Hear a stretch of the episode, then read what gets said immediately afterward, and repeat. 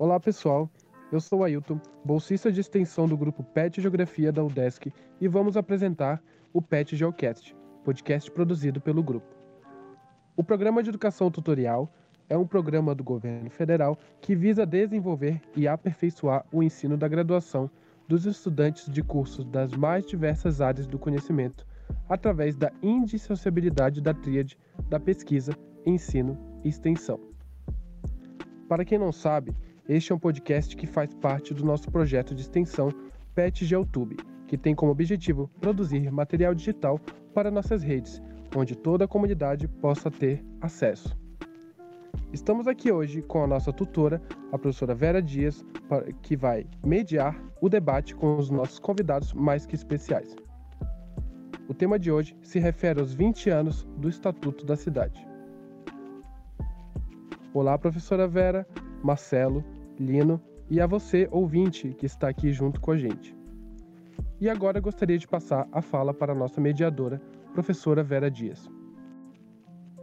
Bom dia a todos, bom dia aos nossos ouvintes, bom dia ao Lino Pérez, professor Lino Pérez, da Universidade Federal de Santa Catarina, e ao Marcelo Leão, advogado, especialista em direito urbanístico e ambiental, que estão aqui hoje conosco para conversarmos sobre esse tema tão importante, que é a comemoração dos 20 anos de existência da lei que se chama, né, da lei 10.257, que foi apelidada né, de Estatuto da Cidade. Essa lei foi promulgada em 10 de julho de 2001, portanto, estamos hoje comemorando, no dia de hoje, os 20 anos de existência dessa lei. Eu vou começar minha, minha provocação para, para os colegas a partir de uma fala do professor Flávio Vilaça, onde ele dizia que no Brasil há leis que pegam e leis que não pegam. E por essa mesma razão, né, as leis que não pegam não são respeitadas.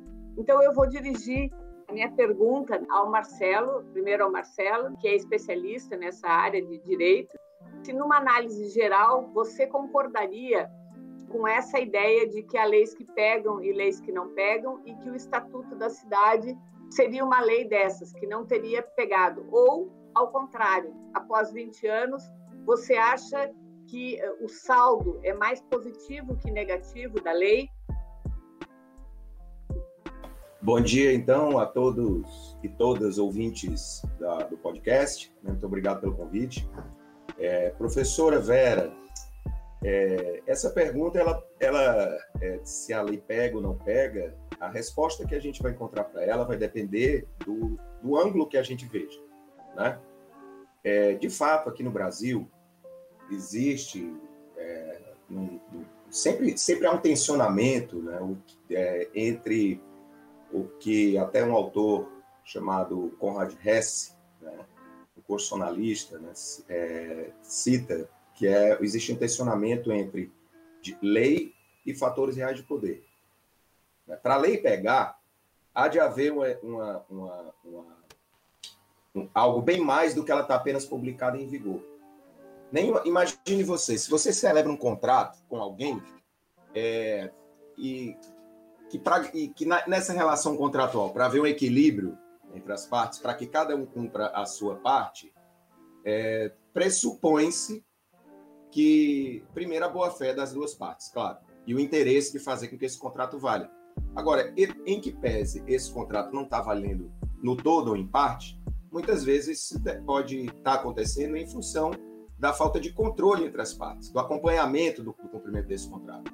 Se você faz um acordo com alguém, você vai cobrar coerência e cobrar que ele seja cumprido. Então, o primeiro grande passo para que uma lei, como, como, como o Estatuto da Cidade, eu vou falar um pouquinho dela também, mas o primeiro passo, é, me parece, é, eu penso que é, passa necessariamente por esse controle é, da sociedade, essa cobrança da sociedade, o que pressupõe também um conhecimento da lei. Né? Ah, e aí o conhecimento no sentido da divulgação ampla e restrita dela e todo mundo saber que ela existe. Veja que existem direitos nossos que já estão consolidados no imaginário popular e no meio da cidadania, que ninguém vai é, é, tolerar que a lei seja descumprida. Por exemplo, se a gente pegar o exemplo extremo de um homicídio, né?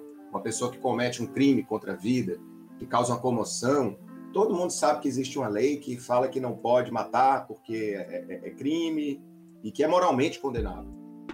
Existe um conhecimento da lei e existe uma pressão da sociedade para o cumprimento dela. Isso é um primeiro fator. Agora, vamos olhar para o Estatuto da Cidade.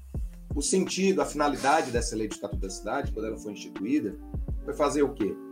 Foi, é, inclusive, de uma forma inédita no mundo, né, se positivou, se colocou dentro do texto legal a garantia do direito à cidade. Foi a primeira vez que a lei é, transpôs a ideia de direito à cidade enquanto, enquanto utopia, filosofia de vida, enquanto, enquanto ideologia, enquanto desejo coletivo, e se colocou dentro da lei enquanto garantia algumas componentes, embora mais estruturais, do direito à cidade, direito à terra urbana, direito à moradia, direito ao saneamento ambiental, transporte, ao lazer, ao trabalho, para as presentes e futuras gerações, né? É, e, e, muito embora sejam componentes mais estruturais, né, a gente pode dizer que o direito à cidade hoje está garantido na lei. Imagine você o seguinte: a, a lei diz, ela prima pela garantia do direito à cidade e essa garantia tem que ser cumprida a partir do cumprimento da função social da propriedade e da função social da cidade.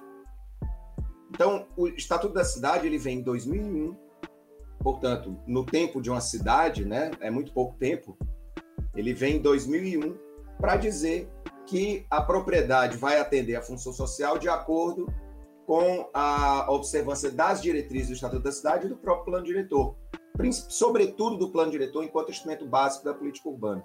Vamos imaginar o seguinte: num país de referencial patrimonialista como o Brasil, onde o ter muitas vezes está acima do ser, onde a propriedade é quase que sacrossanta na visão de alguns, que não são poucos, e essa, e essa visão do direito à propriedade como algo sacrossanto, embora não seja, é, não se possa dizer se isso é o, é o entendimento da maioria ou da minoria, é, só que ele está bem arraigado na nossa sociedade. E existem jogos de interesse. E estamos no modo de produção também, no qual o, o, se prima muitas vezes para, pela prevalência do interesse particular sobre o interesse público. Daí me vem uma lei como o Estatuto da Cidade dizendo que não, agora o jogo tem outras regras e você precisa observar a função social da propriedade de acordo com o que está no plano diretor. Plano diretor esse que agora tem que ser feito com participação e controle social. Qual é a pessoa que está na zona de conforto, que tem esse referencial patrimonialista, que não tem uma visão solidária e republicana para com a sociedade, vai aceitar isso é, de mão beijada? Sobretudo os de má fé, sobretudo os egoístas, sobretudo os arrogantes, sobretudo os autoritários. Naturalmente vai haver uma resistência. E aí, essa resistência, ela muitas vezes é posta por quem é dono do poder, quem tem o dinheiro e quem tem acesso a canais de poder. Quem consegue usar de força política e econômica para excluir os alijados desse processo, os, os permanentemente alijados desse processo, desde que esse país é país, né, para manter a ordem, muitos deles vão utilizar da lei é, se, no, no que ela lhe convir e vão desprezar da lei do que ela não lhe convém. Então, nesse sentido, o Estatuto da Cidade ele passa a ser é, é uma lei que, no momento que é aprovada, a gente não pode, é, passar desses 20 anos, a gente pode olhar para trás e dizer que a gente não poderia cair na ilusão de que a lei sozinha resolveu o, a, a, os problemas do país, sobretudo da questão urbana, e também não daria para a gente dizer que essa lei pegaria uh, uh, de forma uh, que contemplasse a todas e a todos quando existem interesses eh, patrimonialistas em jogo. Então, nesse sentido, o estatuto ele é uma lei que está sempre pressionada, seja por aqueles que querem que ela pegue, e aí é uma luta legítima, é uma luta da população, é uma luta pelo direito à cidade a todo, para todos e todas indistintamente, versus esse, esse segmento da sociedade que quer que a lei não pegue. Quem tem mais poder nessa hora? quem são os deputados, quem são os senadores, quem são os vereadores, né? É, é, e, infelizmente, quem também são as deputadas, as senadoras e as vereadoras, em sua maioria nesse país, que primam por esse sentimento republicano. O debate passa por aí. Quem está nos apoiando para fazer com que a lei pegue? Qual que é a visão institucional de determinados órgãos de controle externo, para além das iniciativas individuais, né, que prima por, pelo interesse público? Isso tudo está em jogo. Isso tudo é que vai fazer com que a lei pegue ou não pegue e que vai fazer com que ela tenha a, o que no direito a gente chama de eficácia plena, que ela funcione. Né?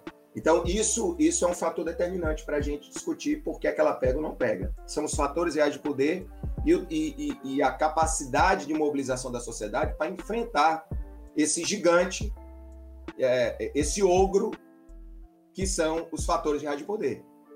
Conjugado, que conjuga direito, poder político e poder econômico, que definitivamente, é, no estado atual do nosso país, sobretudo nesses tempos bicudos que nós estamos vivendo, me parece não primam pelo interesse é, da população. Né? Mas vamos dizer, então tudo é desgraça, o estatuto nunca pegou? Também isso é uma pergunta é, que, que é, remete também a essa reflexão né? entre direitos e fatores, direito e fatores reais de poder. A primeira coisa que a gente pode dizer é que a cada vez que um, que um, que um movimento social organizado consegue pôr em xeque a formulação de uma política pública na qual o poder judiciário é demandado e surge uma, uma, uma, uma, decisão judicial anulando um processo de plano diretor porque não foi participativo, o Estatuto da Cidade está pegando. A cada vez que uma cidade que não tem a mínima tradição de participação e controle social na formulação da política pública consegue criar um conselho de política pública urbana que, de fato, na sua composição, expresse a pluralidade de atores e atrizes que, que, que vivem na cidade, que vivem a cidade, a cada vez que uma instância dessa surge, o, o Estatuto da Cidade está pegando. A cada vez que, uma, que, um, que um movimento que muitas vezes não tem voz e vez na cidade consegue ser ouvido na audiência pública e mudar o rumo da história, a gente pode dizer que o Estatuto da Cidade está tá pegando. A cada vez que um instrumento é aplicado é, é, não em benefício de um pequeno grupo é, é, econômico ou socioeconômico da cidade, e sim em benefício de toda a coletividade, o Estatuto da Cidade está pegando. Aí podem me remeter à pergunta, aonde que isso está acontecendo no Brasil? Né? É, aonde que a gente pode verificar isso? Eu creio que isso a gente pode conversar ao longo do debate. Né? Mas eu gostaria de resumir nessa, nessa primeira fala que a gente, eu, eu particularmente tenho uma visão com relação à lei, não por ser advogado, é, não por ter vindo da, por, é, da, da, formação jurídica, mas eu tenho uma visão otimista com relação ao estatuto. Num aspecto que eu acho que é muito importante a gente pontuar, é para, para orientar as ações nossas na sociedade para além do Estado, o Estatuto da Cidade pode até ser visto como uma lei que não é essencial, né? A gente não pode, é, e, e, sobretudo se eu considero que a sociedade civil é, não precisa esperar a lei é, para pautar o meu discurso. Porém, se eu estou em diálogo com o poder público, com os poderes instituídos, sobretudo com as administrações públicas, as prefeituras, os governos estaduais e a presidência da República, bem, nós sabemos que todo e qualquer agente de Estado, especialmente da administração pública, ele não pode agir ao bel prazer. Ele tem que agir de forma motivada. E o que é agir de forma motivada? É agir, é agir de acordo com o que a lei orienta. Eu não posso fazer é, nada que a lei é, não me autorize, né? como também a, a, é, nada que a lei proíba que o servidor público ou que o, ou que o gestor público faça, é, eu não posso, eu, eu, estou autorizado se a lei não está me proibindo. Ou seja, a lei ela é, a, é a baliza, ela é a moldura que vai orientar uma ação. Por mais, para que eu reivindique algo junto ao poder público, e o poder público me dizer se isso pode ou não pode ser feito, eu tenho que ter um aparato legal que motive esse discurso do gestor público. Então, aí entra o ganho do Estatuto da Cidade. Porque até o Estatuto da Cidade, eu tinha que é, a gente tinha que resumir a militância, a atuação na sociedade e dizer: nós temos direito à participação, nós temos que ser ouvidos. Porém, é, sem uma lei enquanto motivador para obrigar que o gestor faça isso, ou para fazer com que um gestor bem intencionado coloque, é, é, é, é, atenda esse anseio da sociedade, a coisa fica mais difícil. Então, assim, a minha perspectiva otimista com relação ao estatuto é porque ele institucionaliza boa parte do discurso pelo direito à cidade, né? E cria os motivadores tanto para a sociedade cobrar o cumprimento da lei, quanto para condicionar a ação do administrador e do gestor público, e do legislador, e do intérprete em geral da lei. Então, nesse sentido, o Estado da Cidade ele traz, ele traz um norte para a atuação no campo do instituído, que não deve engessar também o poder criativo da população, da autogestão do, e da sociedade civil. Um aspecto final que eu gostaria de falar com relação ao estatuto é também que a gente tem que entender que ele vem, de, assim como a nossa Constituição, ele vem de um processo de amplo tensionamento, de ampla disputa, de, de uma disputa que, inclusive no caso do Estatuto da Cidade, atravessou uma década. E ele veio, portanto, de um debate no qual houve um tensionamento entre aqueles que estão na zona de conforto do patrimonialismo que os beneficia e aquela outra uh, parcela legítima da sociedade que não, não é beneficiado por, por um referencial que põe interesse particular acima do público. Então é óbvio que o Estatuto da Cidade é carregado de contradição dentro dele. É óbvio que dentro dele a gente vai encontrar comandos que não são tão é, é, garantidores desse direito à cidade, em contradição com a própria lei, do mesmo jeito que dentro da, da mesma Constituição que, que traz, que garante o direito à propriedade, também diz que a função social da propriedade, a propriedade tem que ter uma função, né? É, dentro do estatuto existe o discurso dos, das duas visões de cidade. E aí vai depender de quem interpreta, vai depender de quem aplica. E na hora é, da, do, dessa interpretação e dessa aplicação, a qualidade do que está sendo tirado do papel e posto na prática, é, para atender o interesse legítimo da sociedade, eu preciso de pressão popular. E aí eu preciso trazer uma frase de um célebre jurista crítico do direito chamado Roberto Lira Filho, que dizia que só a luta faz a lei. Para o Estatuto da Cidade pegar no seu real sentido, no seu real finalidade, ele não vai deixar de, de, de ser letra mortal onde ele não pega se não houver pressão popular. Muito obrigada, Marcelo, pelas respostas e pelos esclarecimentos. Penso que é importante eh, lembrar aos nossos ouvintes que a própria lei do Estatuto da Cidade também foi resultado de um intenso debate público colocado no período da abertura política pós o golpe militar, que acabou instituindo a Constituinte e resultou na promulgação da Constituição de 1988, que incluiu os artigos 182 e 183 que falavam da reforma urbana. Esses artigos só foram regulamentados 13 anos depois, com o nascimento do Estatuto da Cidade. É, professora, esse ponto que a senhora coloca é muito importante, né? Quer dizer, é, quando fala desse tempo que ele durou tramitando, leva a gente a pensar isso. Por que é que demorou tanto tempo? Justamente porque é que houve esse debate tão intenso? Justamente porque estava mexendo em estruturas de, de, de, de controle a partir do patrimônio aqui na nossa sociedade, esse, é, esses que entendem que a propriedade é sacrossanta, que negam que a Constituição fala que para ter o direito de propriedade, eu tenho que, a propriedade tem que função, ter função social, não existe direito à propriedade sem função social da propriedade, né?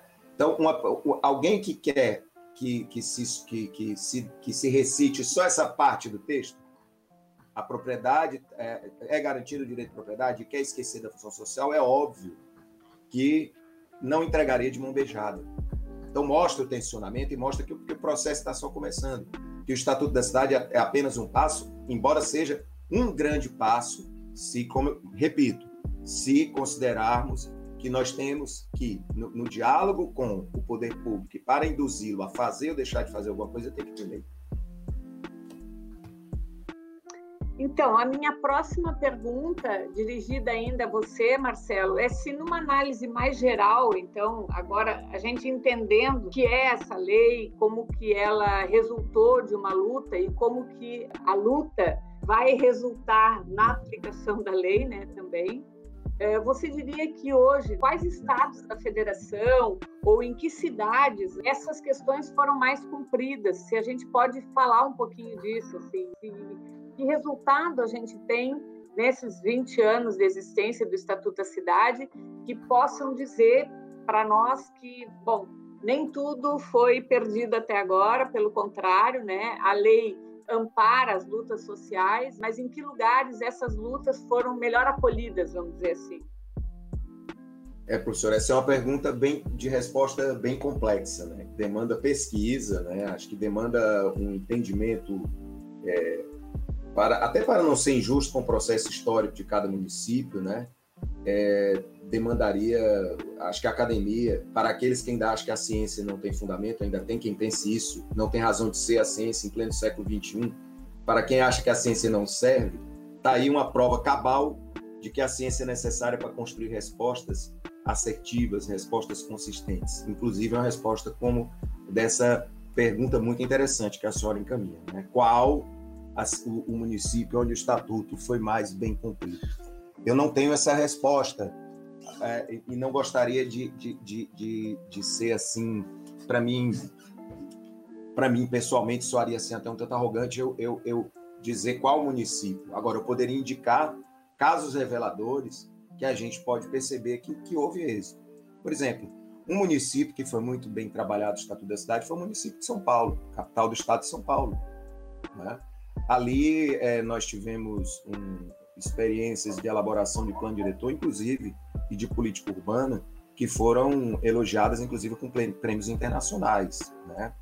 É, Pode-se dizer que é, se perceber êxito no Estatuto da Cidade, no momento em que, numa revisão de plano diretor, no, te, no, no terceiro momento de revisão do plano diretor, no, no, momento de elaboração do plano diretor de São Paulo, houve uma, uma participação muito forte dos movimentos de moradia contra perdas de garantia, e que logrou, e que logrou êxito. Né? É, ao mesmo tempo que São Paulo também é o palco de instrumentos, acho que a gente vai falar um pouquinho sobre isso também, de instrumentos como a operação urbana consorciada, que distorceu completamente o sentido da lei. Né? Mas não fosse a diretriz do Estatuto da cidade e não fosse a capacidade de tensionamento dos movimentos populares de São Paulo, talvez a situação tivesse bem pior. Talvez não teríamos uma, mas tivesse, talvez tivéssemos é, centenas de operações urbanas águas, águas espraiadas em São Paulo. Né? É, acredito que São Paulo, nesse sentido, da, da, da, dentro das possibilidades de empoderamento do movimento, dos movimentos sociais para incidir sobre a formulação do seu plano diretor, é revelador, né? E também numa questão que é fulcral. É, nós ainda é, é, enfrentamos muito, muito pouco, me parece, e aí eu não tenho dado científico, né? Mas a gente pode ver, olhando para os nossos municípios, que essa questão da função social da propriedade, do enfrentamento, do combate à retenção especulativa de imóvel, né, que, é, que, é, que, que, gera injustiça territorial, né, daqueles imóveis que estão em partes infraestruturadas da cidade e que não se respeita, a, a que não se promove adequado aproveitamento dele, né, é, a gente a gente vê que isso está muito pouco enfrentado, né? A professora Betânia Alfonsin, que é outra excelente referência é, a, que eu, eu, queria citar excelentes referências, como foi citado a primeira excelente referência, que é o professor é, Flávio Vilaça. Queria aproveitar que eu esqueci de falar no primeiro bloco para indicar o livro do professor José, do, do José Roberto Bassu, Estatuto da Cidade, Quem Ganhou e Quem Perdeu. É um livro publicado pela, pela, na gráfica do Congresso Nacional que, que relata bem direitinho como foi esse processo. Né? É, mas voltando, a professora Betânia Alfonsin, ela fala que o, o é, talvez a gente tenha apostado muito na função social da propriedade é, nessa lei do estatuto e não temos pensado em elementos como, por exemplo, a posse. Tendo aí penso eu, passo a refletir, tendo em vista até que a maior parte das nossas cidades são, é, é são irregulares, né? boa parte do nosso território não é formado por territórios é, é, com, com, escritura pública, né, as propriedades. Né?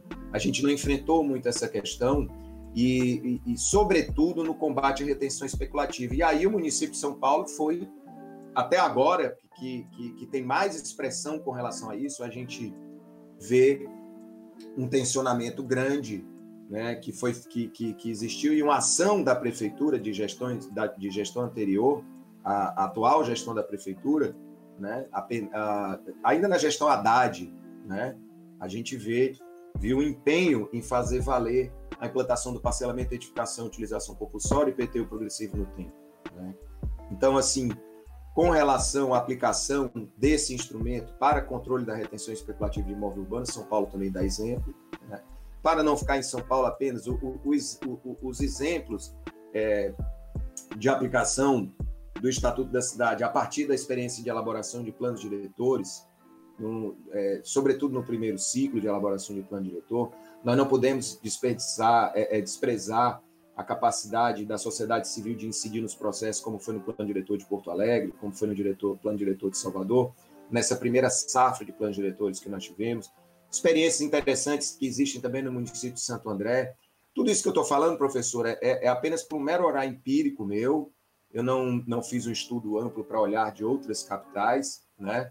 É, de outras cidades, né? é mais no dia a dia da atuação profissional, e aí me surge à memória esses municípios no que eles trazem como revelador.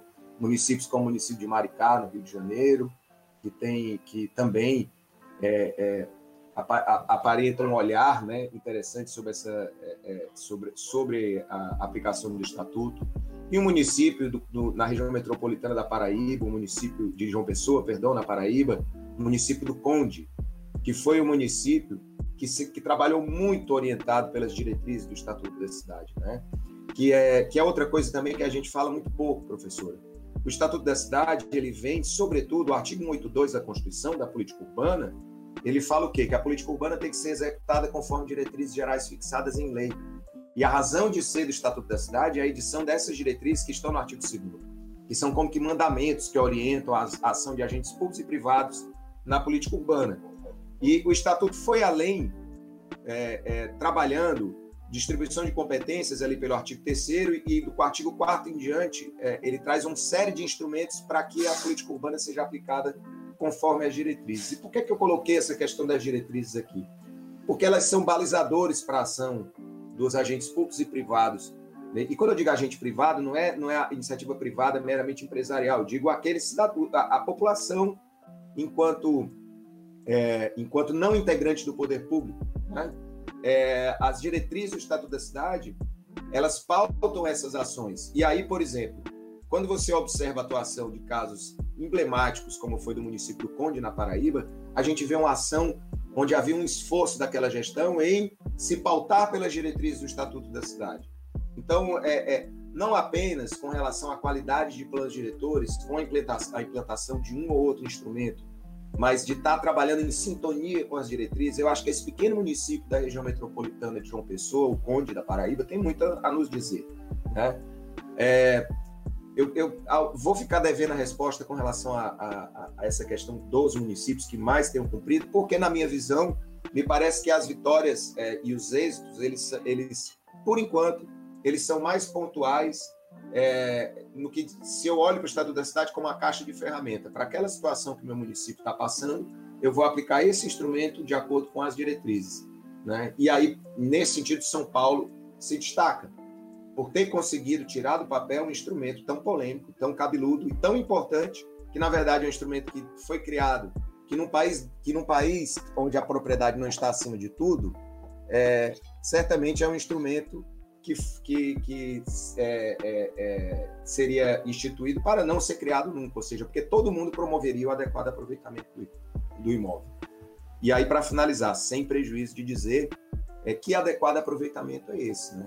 Porque também você promover um, um, um, um, uso e ocupação do solo que recrudesça a exclusão socioespacial, me parece que aí eu não estou promovendo o adequado aproveitamento, porque está fora do objetivo maior do Estatuto da Cidade, que é garantir a função social da cidade e da propriedade, uma cidade que funcione para todos e todas, e que tenha é, é, e, e que promova o direito à cidade.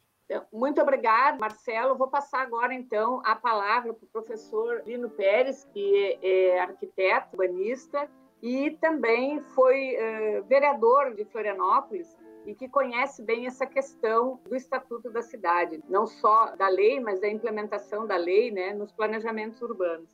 Então, eu vou perguntar, professor Lino, como é que o senhor vê essa questão que eu também coloquei para o Marcelo. Como é que o senhor vê essa questão do Estatuto da Cidade, em particular, né, depois em Florianópolis, mas se é uma lei que pega essa questão, se é uma lei que pega, uma lei que não pega?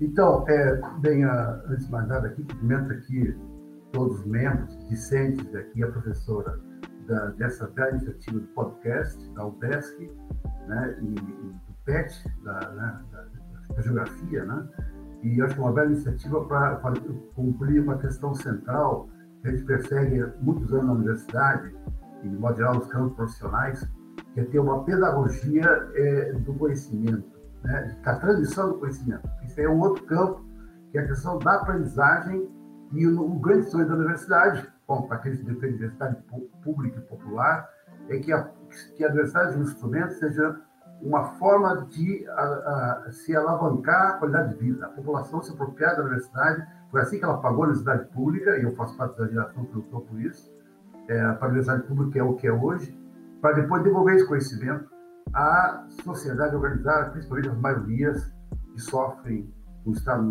no, no Estado capitalista principalmente, para transformar suas vidas em direção à sua emancipação.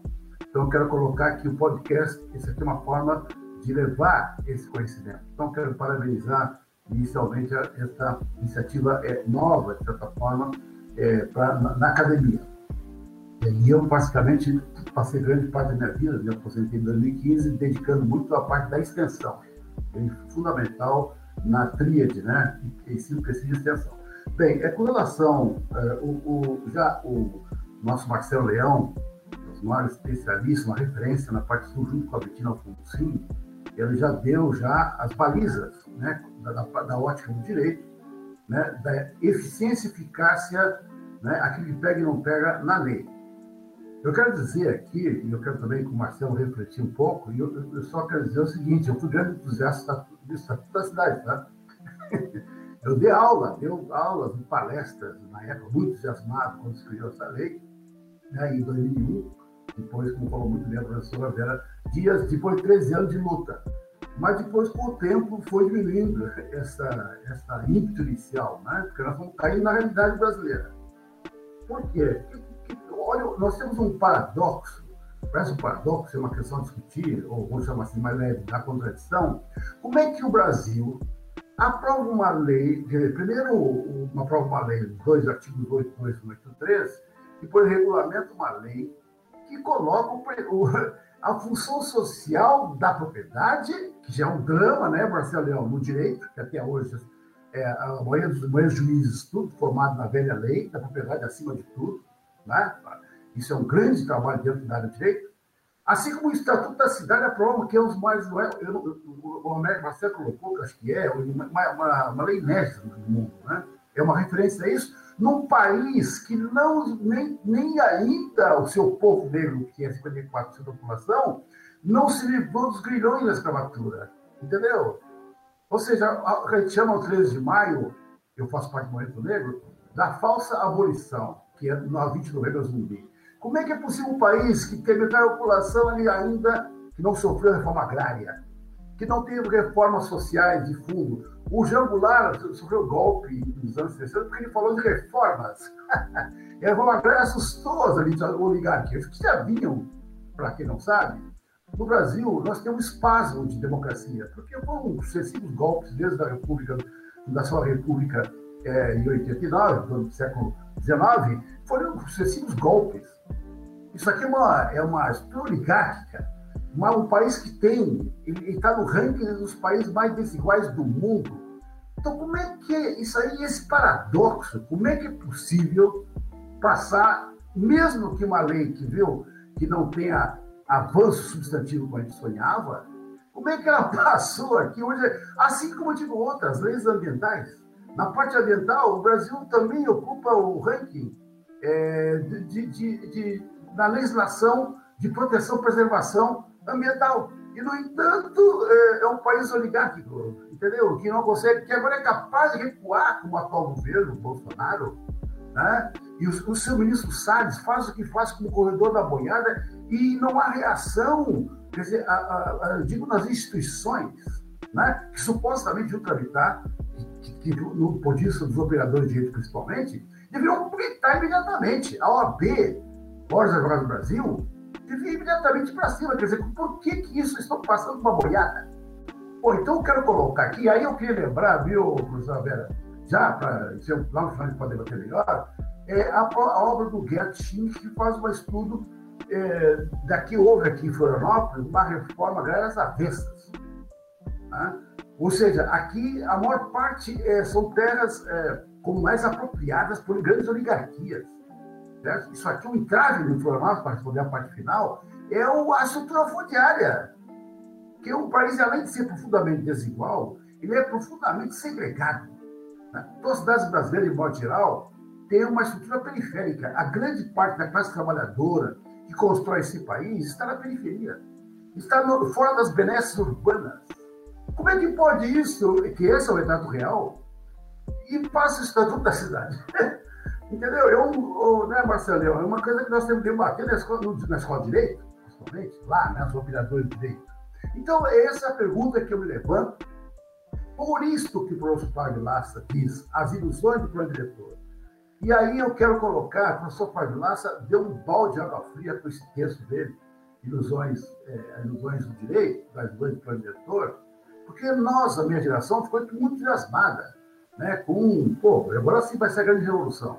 Bom, mas não foi, né? só para lembrar vocês que, lembrar aqui aos ouvintes, que quando o artigo 18283, viu, professora Vera, ele foi é, mutilado.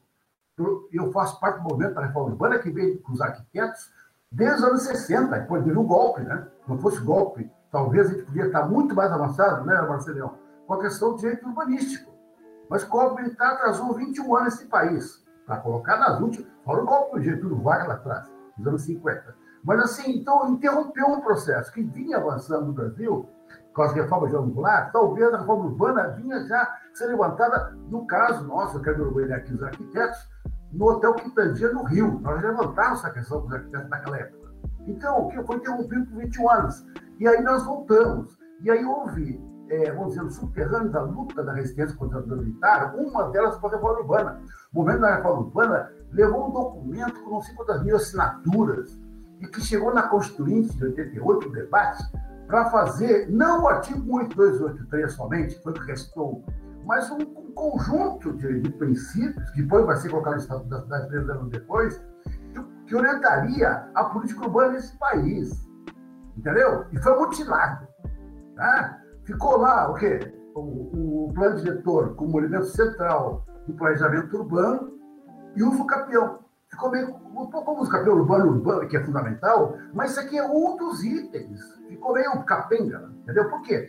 Porque o setor imobiliário, a bancada lá dentro, tanto a urbana como a ruralista, não queriam e não deixaram passar. Depois de muita negociação, ficou lá um, meio, meio pendurado lá. E depois de muita luta do movimento urbana, movimentos sociais, ao longo, depois, para regulamentar, foi uma guerra dentro do Congresso até que em 2001 saiu, então, os tais 50 e tantos artigos, quase 60 artigos, do Estatuto da Cidade, que muito bem aqui o nosso advogado Marcelo Leão explanou. Certo? Então, eu quero colocar isso, esse paradoxo. Por quê? Porque onde é que está? O, sabe que o professor Flávio Lassa diz, ele, pô, ele foi muito mal entendido. Ele diz assim, ó, o, na minha área, agora aqui na área urbana, é, o, nós tivemos um grande é, acúmulo técnico de planos de planejamento urbano ao longo do século XX no Brasil. Foram muitas, é, desde o plano Agache, é, no Rio, nos anos 20 e 30, foram o São Paulo também tem os grandes planos diretores mais técnicos. Os militares ouviram o plano diretor, planejamento urbano, mas burocrático, né, de gabinete. Desenvolveram sim essa parte, mas distante do povo. Então, na minha área, é, a gente tem um grande avanço do ponto de vista técnico a ponto de que, viu, quero aqui colocar uma, uma desconfiança, de que tem o nosso Estatuto da Cidade, muitos planos diretores, e o Marcelo Leal vive isso, porque ele orienta planos diretores em vários municípios, é, você tem um plano diretor com quase uma, quase uma retórica é, urbanística muito bonita, né? que, que copia e cola do Estatuto da Cidade. Então, você tem lá um desenvolvimento técnico muito interessante, o plano militar tem um militão, militão, esse mais militão é um arquiteto de ditadura militar, que desenvolvia os planos estratégicos urbanísticos no país inteiro. Mas aquilo era de cima para baixo, pros, no máximo para os prefeitos biônicos. Biônico, para quem não sabe aqui, são prefeitos eleitos de uma forma indireta, pela Câmara Municipal ou por indicação do governador. Esses prefeitos biônicos aplicavam a forma de cima para baixo, a população não existia. No entanto, na minha área urbanística, os arquitetos promoveram isso tu olha a peça técnica fala, pô, peça bonita essa, tá? Mas na prática não, não realiza, tá? Bom, o que aconteceu? Aí, como bem colocou o nosso Marcelo Leão, nos anos 80 houve uma, uma leva de movimento democrático, de redemocratização do país, tá? naquele período da Nova República, e aí houve, mas, mas, mas eu calculo que chegou quase a 100 municípios que tiveram uma experiência participativa, progressista. Por quê? Porque a esquerda, ou setores progressistas de modo geral, é, vamos dizer, entraram na eleição direta, né, porque houve um processo de eleição direta no início dos anos 90, na dieta já, depois movimentos municípios, estado, deu um grande movimento de democratização e muitos, muitos prefeitos e prefeitas vieram do movimento popular, da luta. É aí que o Marcelo Leão bem colocou. Tem a Porto Alegre, uma experiência belíssima na parte. Olha só, experiência vou destacar aqui, hein? Mais no processo que no conteúdo. Aí está a questão. Ou seja, houve uma grande experiência de Porto Alegre, que foi a experiência participativa, a experiência do Recife, né? lá em cima, na região próxima ao nosso aqui, Marcelo Leão, né? e, e, e muitos, são muitos municípios, tá?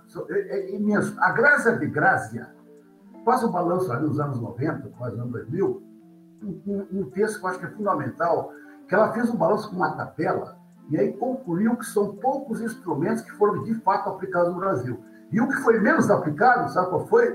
O IPTU progressivo, que o Marcelo levantou em São Paulo, foi aplicado com a Haddad. Por quê? Porque ele mexe na estrutura fundiária, entendeu? Tu pode até mexer lá, ó, que foi grande arroz nós tivemos, na parte processual, que são conferências, audiências públicas. É, aqui nós avançamos de forma inédita, viu, viu, professora? Audiências públicas distritais. Aqui nós fomos meio que mais avançados é, no país. Ficamos perto de Porto Alegre, aquele negócio do, dos delegados por bairro e tal, né? Aqui, audiências públicas citais. Na parte processual, ou seja, de participativa, como dependia dos prefeitos, os prefeitos eram progressistas, eles permitiram abrir que foi tal orçamento participativo, que foi a grande patrimônio que nós temos dos setores progressistas desse país. Mas o que está acontecendo? Na hora que o prefeito ou a prefeita progressista perde mandato, o que ah, a direita, os setores conservadores se apropriam da máquina de novo. E aquilo quase que não resta pedra sobre pedra. Ou os setores eh, mais conservadores adotam a retórica participacionista para seus benefícios, como é o caso aqui os prefeitos Dário Berger, principalmente César Souza, que nos enganou muita gente, e o atual então é pior ainda, ele usa uma caricatura de, do Conselho da Cidade. Muito bem. Então tem um, tem um avanço, quero dar um balanço, professora, na parte, vamos dizer, processual não é processual por jurídico, aqui, me corrige aqui o professor Marcelo Leão, né, o nosso advogado, mas assim, é na parte do método participativo. Agora, no conteúdo, aí complicou. E principalmente aqueles instrumentos que mais mexem. Então, aqui, observe, tem muitos instrumentos que ficaram no papel. Aqui foram porque tem aí um monte de instrumentos, são 16 instrumentos, mais ou menos na média, que ficaram na, é, foram colocados, alguns foram regulamentados, mas não tanto, né? e outros que chegaram a aplicar, que é muito menos. Então, eu queria colocar aqui, Marcelo Leão, só para pensar contigo junto, que o São Paulo, segundo o próprio Fábio Lasso, é, é uma cidade gigantesca como aquela, que tem o acúmulo de saber, como a USP todo, e, na realidade, os planos diretores foram fragmentados. Aquilo lá foi uma vergonha. Os, desde a época de Jânio Quadro e antes, fizeram vários planos diretores, sabia? Todos eles, o prefeito seguinte dá um golpe. Então ele é todo fragmentado. O que avançou de fato foi com quem? Com a Marta Suplicy, começou lá atrás, no meio com a nossa Erundina, mas na parte mais de, de popular, na nossa periferia. Ela não mexeu na classe média, no plano diretor mais no centro da cidade, e era por isso que ela foi, tiraram ela, porque ela foi mexendo no povo. Depois a Marta Suplicy, que tocou mais em áreas centrais, criou grandes centros, mas aqui são projetos urbanos. Agora, mexer no plano diretor, e regular a comunidade privada, que é o IPTU progressivo, para quem não sabe, ele, ele, ele leva cinco anos para aplicar uma alíquota até 15%. Então, obriga o sujeito é o seguinte: a grande parte das brasileiras capitalistas, o cara especula, é um absurdo. Aqui Florianópolis você tem um edifício, né? a casa do lado, o cara bota o edifício do lado, divide 20 pavimentos. O cara que está com a casinha do lado, o que ele faz? Ele vende aquele terreno e o cara pode construir 20 pavimentos sem fazer absolutamente nada, o dono daquele terreno. Então, isso é um absurdo. Que tem o Instituto Lincoln, isso, nos Estados Unidos, criou por causa disso. O empresário assim, como é que eu posso? Eu fico 50 anos, o cara é dono de, de, de transistor. Eu que ano me expondo, investindo no mercado, meus operários, aí um cara que eu faço nada, é dono do terreno no centro da cidade qualquer, e ganhar dinheiro da noite para o dia. Por quê? Porque tem uma localização. Aí, o professor Varnata levanta. A localização. Não adianta isso plano diretor se você não mexe na ferida, que é a localização e a propriedade privada. Se você pega a cidade de cima, a cidade toda é fragmentada em pedacinhos, como se fosse um mosaico. Ah, mas em Brasília? Pô, Brasília é público, né? Aquilo lá foi possível, o Oscar Niemeyer ficou famoso, deu, ali deu para fazer, porque é terras da União, grande parte. Aí, ali, aí o arquiteto está no seu sonho, o espaço público, né? Aí dá, aí dá para projetar. Agora tem que projetar na beira-mar. Pô, então o que está acontecendo? A, a, toda a propriedade é toda fragmentada em pedacinhos privados. Cada, cada, cada um que cria toda aquela, propriedade, ele quer fazer um edifício, entendeu? Aí, aí o engenheiro civil que se dane. Se você para na Beira Mar, tem edifício que tem 3, 4 metros de largura, por é, 20 metros de comprimento, como é que pode isso? Ah, não interessa, engenheiro civil. Então, estou dizendo, ah, os, um dos instrumentos espalhados onde foi? Graça de Graça. IPTU progressivo. É? E o outro, que também funciona muito aqui, aí sim funciona, que é o contrário, a excessiva verticalização leva a um instrumento que entrou, que é para mexer, que é a operação é, é, é, onerosa, operação onerosa. Ou seja, você evita grandes verticalizações sem, sem estrutura mínima. Isso aí também não foi possível. que você mexeu o quê, meu? Porque vai mexer no edifício para subir até, como é o caso de Camboriú, os maiores edifícios da América Latina, os maiores, com mais de 60 andares, num terreno pequeno. Isso é, isso é um exemplo. Isso tinha que aplicar o onerosa. O cara passou de tantos para tantos metros, é, nasceu 3, 4, 5 pavimentos, 8 pavimentos, não tem estrutura para esgoto, água e transporte para aquela rua, não, como, não verticaliza. Não vai. Ah, não, mas aqui não interessa. O cara constrói, se é 8, ele bota 20. E como é que fica isso aí? que se dá a prefeitura? O esgoto não é comigo. Isso aí chama, gente, função sobre. O que é? Um cara que constrói um edifício, ele tem que ser responsável pelo impacto que tem urbano na, na volta. Se você tem uma ruazinha, aqui, aqui, no, aqui no bairro é muito, é muito interessante ali, chama a Trindade, uma rua que tem 80 metros. Tinha quatro casinhas.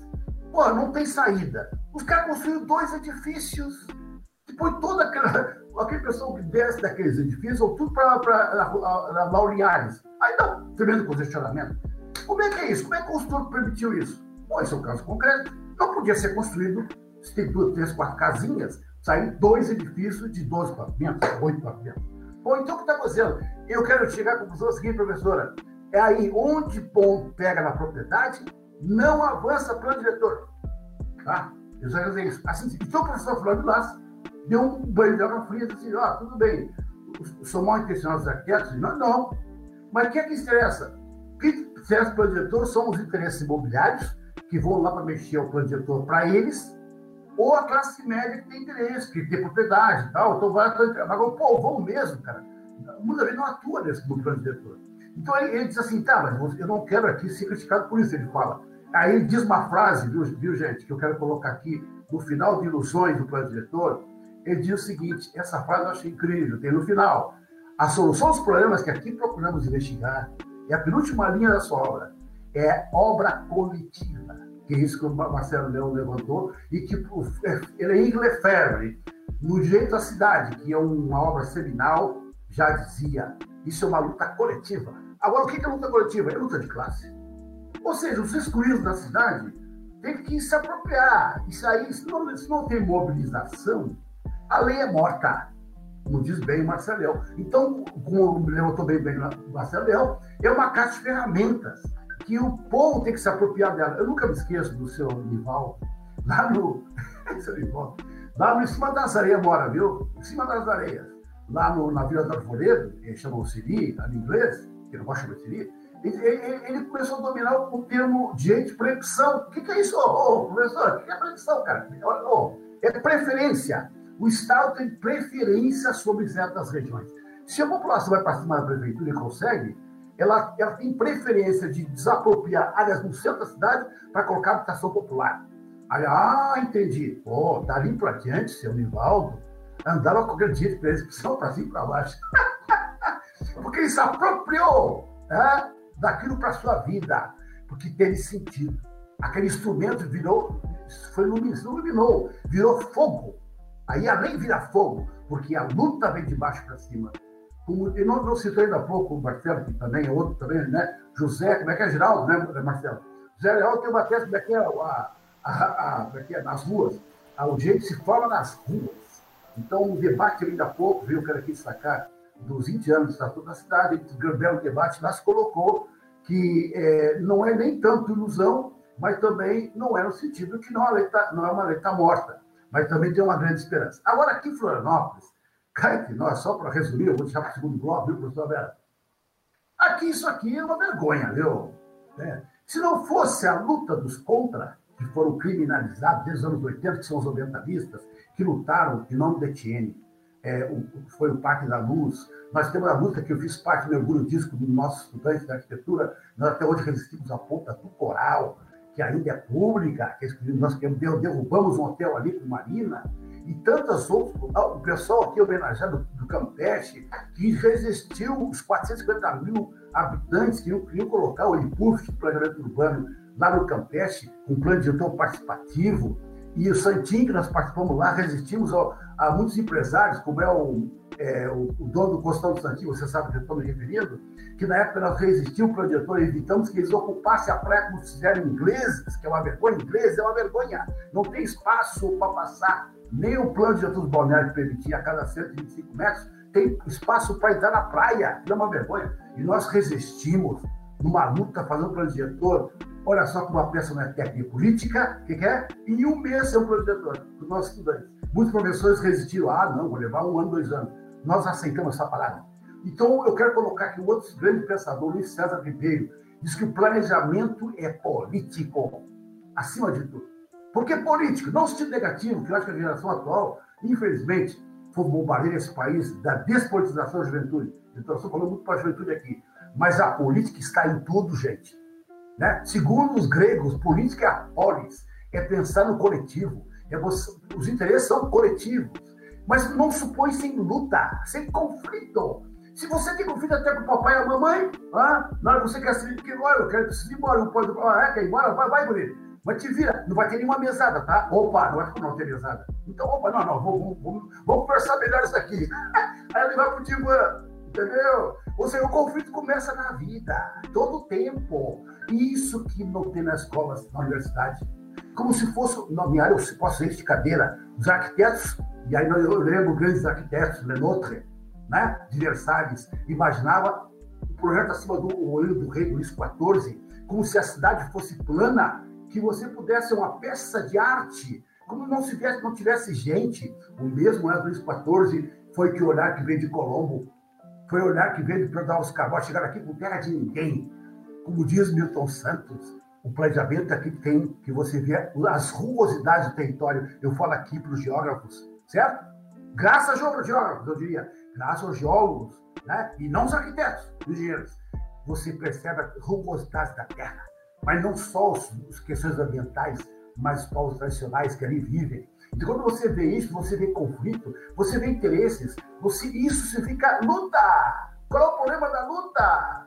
E o povo brasileiro está acostumado com debates. Qualquer debate é ofensa. E agora o fascismo está solto. Isso diz muito povo brasileiro. Então eu quero aqui colocar isso. Um balanço, professora Vera. Florianópolis está.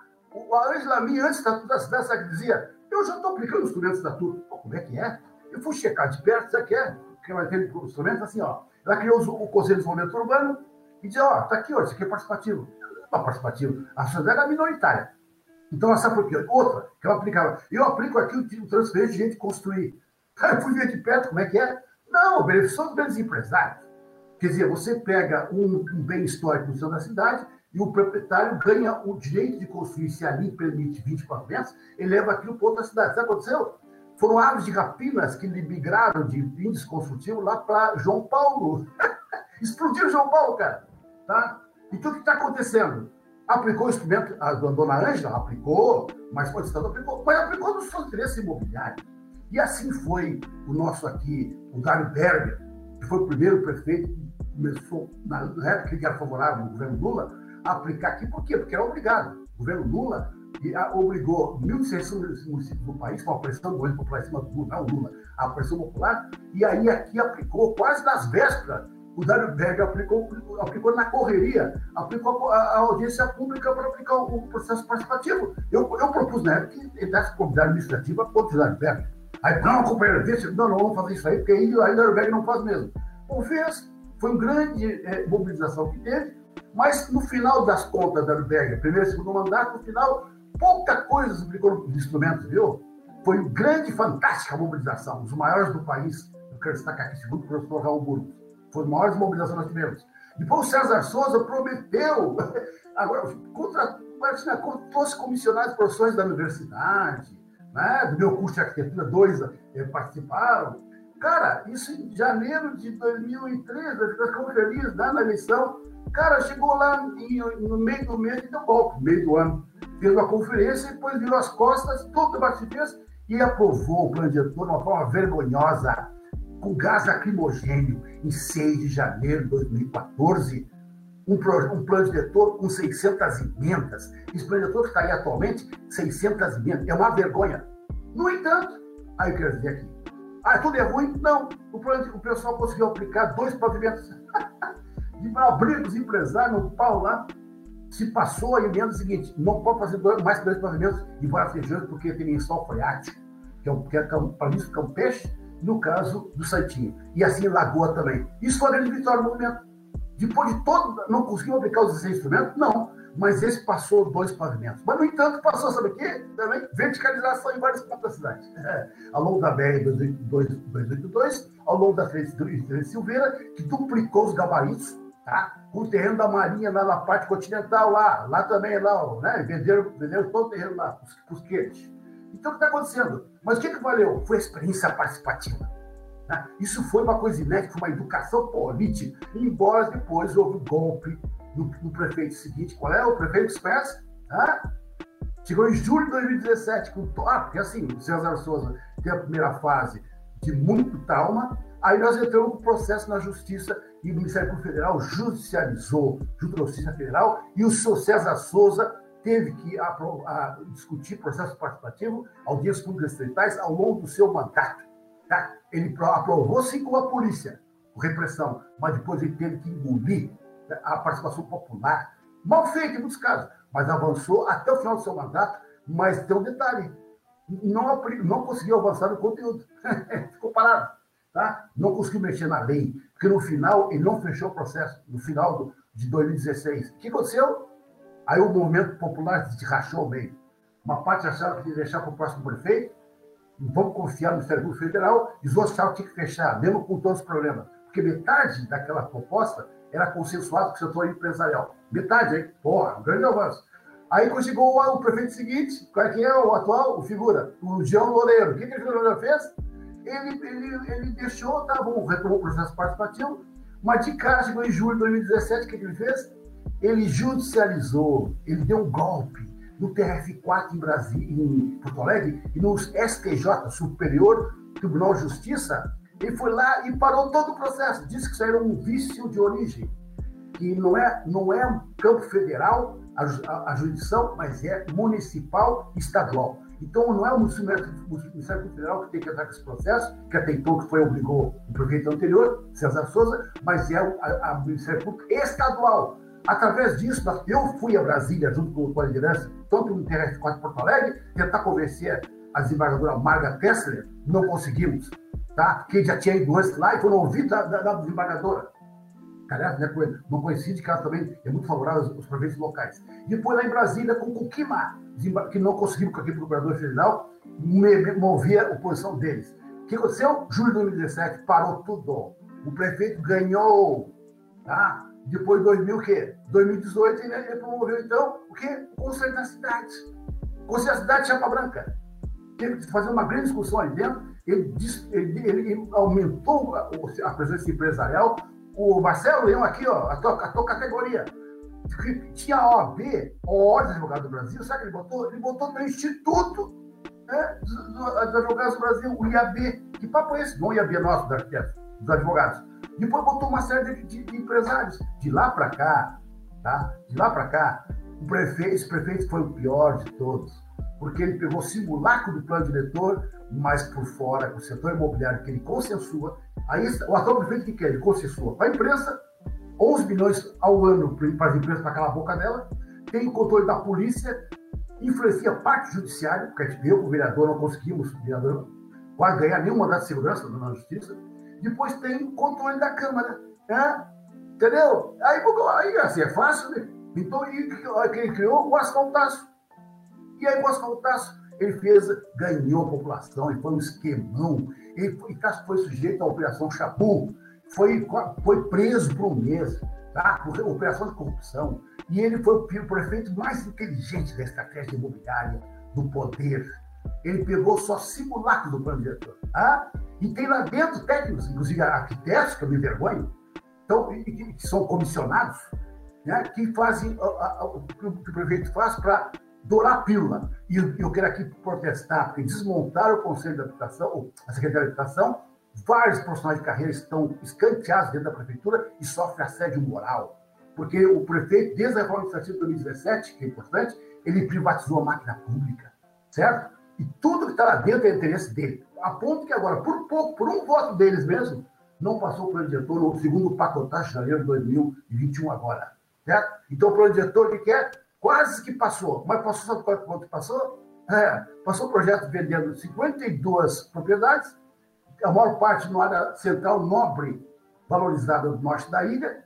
Passou esse projeto, vendeu 52 imóveis públicos da prefeitura e passou, sabe o que, gente? A autorregulação, né? na Lei 707 e a demolição sumária, que o, aqui eu quero colocar aqui o Igente, que faz parte do Marcelo, fez um belo é, parecer que bloqueou o projeto 801, com seis atos na frente da Câmara, mas ele passou com a Lei 707, certo? E a autorregulação, o que é autorregulação? O, o técnico, se assinar que não tem problema, pode tocar a obra. Pô, você, o Estado some, porque o Estado, que é, por princípio do planejamento urbano, é o Estado regulador. E ele e é, não é só aqui, viu? Tem a Lei 3729 do Congresso, que passou na Câmara de Deputados, está o Senado agora, que também a autorregulação, o empreendedor na Amazônia pode, desde que ele seja responsável, o seu técnico, ele pode desmatar a Amazônia. Aqui tem um projeto também do Comalquini, mesma coisa, autorregulação. Ele pode alterar a Mata Atlântica, que as maiores Mata Atlânticas vão ser preservadas em Santa Catarina, desde que o técnico se responsabilize. Olha só, e a autorregulação passou aqui na Câmara. A Lei 707, desmontaram 30% do Código de Obras. Bom, então esse prefeito então foi o que mais mostrou a cara da giro ultraliberal esse atual prefeito e já não esconde mais como os anteriores. Né? Não tem caráter populista. Ele é a cara crua do capital. E pior, gente, em pandemia. Essa é a perversidade. Por isso nós temos aqui um Bolsonaro local. Quero aqui denunciar. Então, os, os instrumentos urbanísticos que ficaram, não ficaram. Pô, piorou. Os outros não aplicaram, a maioria. Então, isso aqui, isso atual, o que, que é? Faz uma caricatura certo? Por exemplo, ele, ele, ele está instrumentalizando as AUEs, áreas urbanísticas especiais. O que ele está fazendo? Para beneficiar o setor imobiliário. Ah, isso aí, ele pega o instrumento e inverte. Se ele, ele pega as áreas de preservação permanente, como foi o atual plano diretor, e a, a preservação limitada, ele vai lá e passa por cima. E está hoje, e quer pegar agora as, as topos de morro, que é proibido por lei, desde o plano diretor de, de 93. E ele quer culpar topo de morro. Isso aí é a boiada local, tá? Então, o que está acontecendo? Ele, ele tá, qualquer gente que reclama, eu tenho conselho da cidade, a vai o conselho da cidade por dentro, ele passou a minuta lá, não correria. Uma parte que é minoritária, crítica lá dentro, não conseguiu barrar. O prefeito perdeu por um voto no pacotagem de janeiro e foi lá e agora está aprovando. Está aprovando, já aprovou, viu? Está em direção à Câmara. É municipal para aprovar o plano diretor rolo compressor, boiada do plano diretor. Tá? Então, eu quero aqui, é triste estar hoje, infelizmente, mas o movimento popular está reagindo novamente através dos ex, uma parte deles são ex-membros do núcleo gestor do provedor participativo, na época da Berger, que, foi desmontado pelo César Souza, estão voltando na luta novamente. Estão aí. Grande é parte de classe média? É, mas tem o setor popular também. Estão gritando tanto que agora o prefeito manda a polícia para cima e aprova a ação demolitória sumária que já existia, mas é mais perversa na Lei 707. Então, nós estamos aqui em cima do, do, do plano daqui do Ministério Público, como no caso o promotor, é, o promotor Rogério Seligman, certo? E com o Paulo Locatelli também, para tentar parar essa Lei 707 de autorregulação, e a lei também essa da ação demolitória sumária, entre outros pontos que os caras passaram direto no pacotaço de janeiro. Então, é, infelizmente, quer dizer, gente, aqui eu tenho um paradoxo que essa população se mobilizou durante anos E eu quero colocar aqui, valorizar o nosso curso de arquitetura, que abrigou noites e noites, eu estava lá junto, certo? Aniversário cumpriu seu papel da função social e tempos gratuitos, certo? E a prefeitura que mais investiu em plano diretor, na época reclamava que dava 50 mil reais, foi a Berger. Os demais depois não deram um tostão para o diretor. Entendeu? E mais o que, que, é? Tem um paradoxo, segundo o professor Burgo, que é onde houve maior mobilização na média do país foi aqui. Ele é a tese dele, não sei se é correto ou não. Mas é, e coloca, no entanto, aqui é, 50% das propriedades, não, 60% são irregulares. Tá? Aqui na ilha, com uma reforma agrária feita às avessas. Como é que você, se todos os governantes, de modo geral, tirando grande alguns, é, se apoiar nas oligarquias imobiliárias fundiárias locais, se o plano diretor precisa de um banco de terras para planejar, sem terra, não tem planejamento urbano, eu concordo com a Vilas, e não é só terra, localização, você tem que ter localizações para você fazer um plano diretor, acesso aos benesses da cidade, a classe trabalhadora tem que estar perto do serviço, não longe, não, e longínquo às periferias. Né? Se, você, é, se você não mexe na propriedade, o plano diretor não tem sentido, de grande parte. É isso que o professor Padre Massa quis dizer. Por isso que ele diz que a localização é a questão central do plano diretor. E aí, se não ficar a letra morta, eu quero dizer que grande parte do nosso plano diretor, ele não só letra morta, ele está sendo copy-cola. Tá? Sabe o que aconteceu ultimamente agora, na exposição de motivos do, do que não passou por um voto na Câmara? A exposição de motivos, viu, Marcelo Leão? Sabe o que dizia lá? Assim, ó, e um, e um arquiteto conhecido, tá? Não vou dizer o nome. É, nós fizemos processo participativo, com audiências públicas, distritais. Como é que é? O cara, ele copiou, colou do, processo que não é dele, veio do César Souza, que foi judicializado do Ministério Público Federal para a Justiça, se o não queria fazer processo participativo. E o cara copiou, uma hora cara de pau, quer dizer aqui, eu quero aqui lamentar a falsidade ideológica de técnicos que estão a serviço do capital. Certo? O cara copiou, cara, aquilo ali. Então, isso eu quero aqui denunciar isso, tá certo? O atual prefeito é o mais que mais que uniu as forças retrógradas que nós temos nesse município e não o esconde. Ele abertamente criou as OS, Organizações Sociais para as Creches, privatizou bem parte da máquina pública e controla com o dinheiro, recursos públicos, é nosso, para poder fazer os seus interesses. Eu queria colocar aqui, denunciar isso, o atual prefeito, já que, que melhor cumpriu o projeto da burguesia, que há anos eles tentam fazer, mas não consegue, porque a mobilização popular não deixou, depois do nosso Grando, que foi o Grando, que eu coloco homenagem ao Grando, o governo que foi uma luz nessa série de, de prefeitos ligados às oligarquias, de lá para cá, eles tentaram, desde, desde a Angela Min, depois, tentar passar o projeto da burguesia, não conseguiu porque tinha uma resistência dos contra que sempre existiam nessa cidade, ia não estar pior por causa da luta política, porque a luta política que é, que é, que que o que interessa no tudo, que é, não é partidária. Eu quero que, em princípio, a juventude que confunde política de política partidária. Política partidária é ótimo, porque cada partido tem uma visão, cada um acha que tem uma visão de cidade, de mundo, de modelo de cidade. Mas vão disputar isso de uma forma aberta horizontal. Né? Mas a burguesia não, ela não discute. Ela controla todos os meios das oligarquias locais e aí faz, e pior ainda, que pega um mau discurso nosso progressista e diz que é dela. E aí diz que é participativa. O conceito da cidade atual é um exemplo disso. Ah, faltou mais um. Desculpa, terminar aqui, professora Vera. Estendi muito. Ah, para terminar, entre aqueles projetos que passou no Papotas, tá? Que os anos venderam, autorregulação, e tem mais um. O prefeito falou o seguinte: mudou o conselho da cidade, conselho de educação, colocou lá mais 11 representações empresariais ele desequilibrou os 40% do Estado, 60%, que é o princípio de luta dos conselhos de direito desde a época da Constituinte para cá. O cara, o cara botou lá 11 empresários. Entendeu?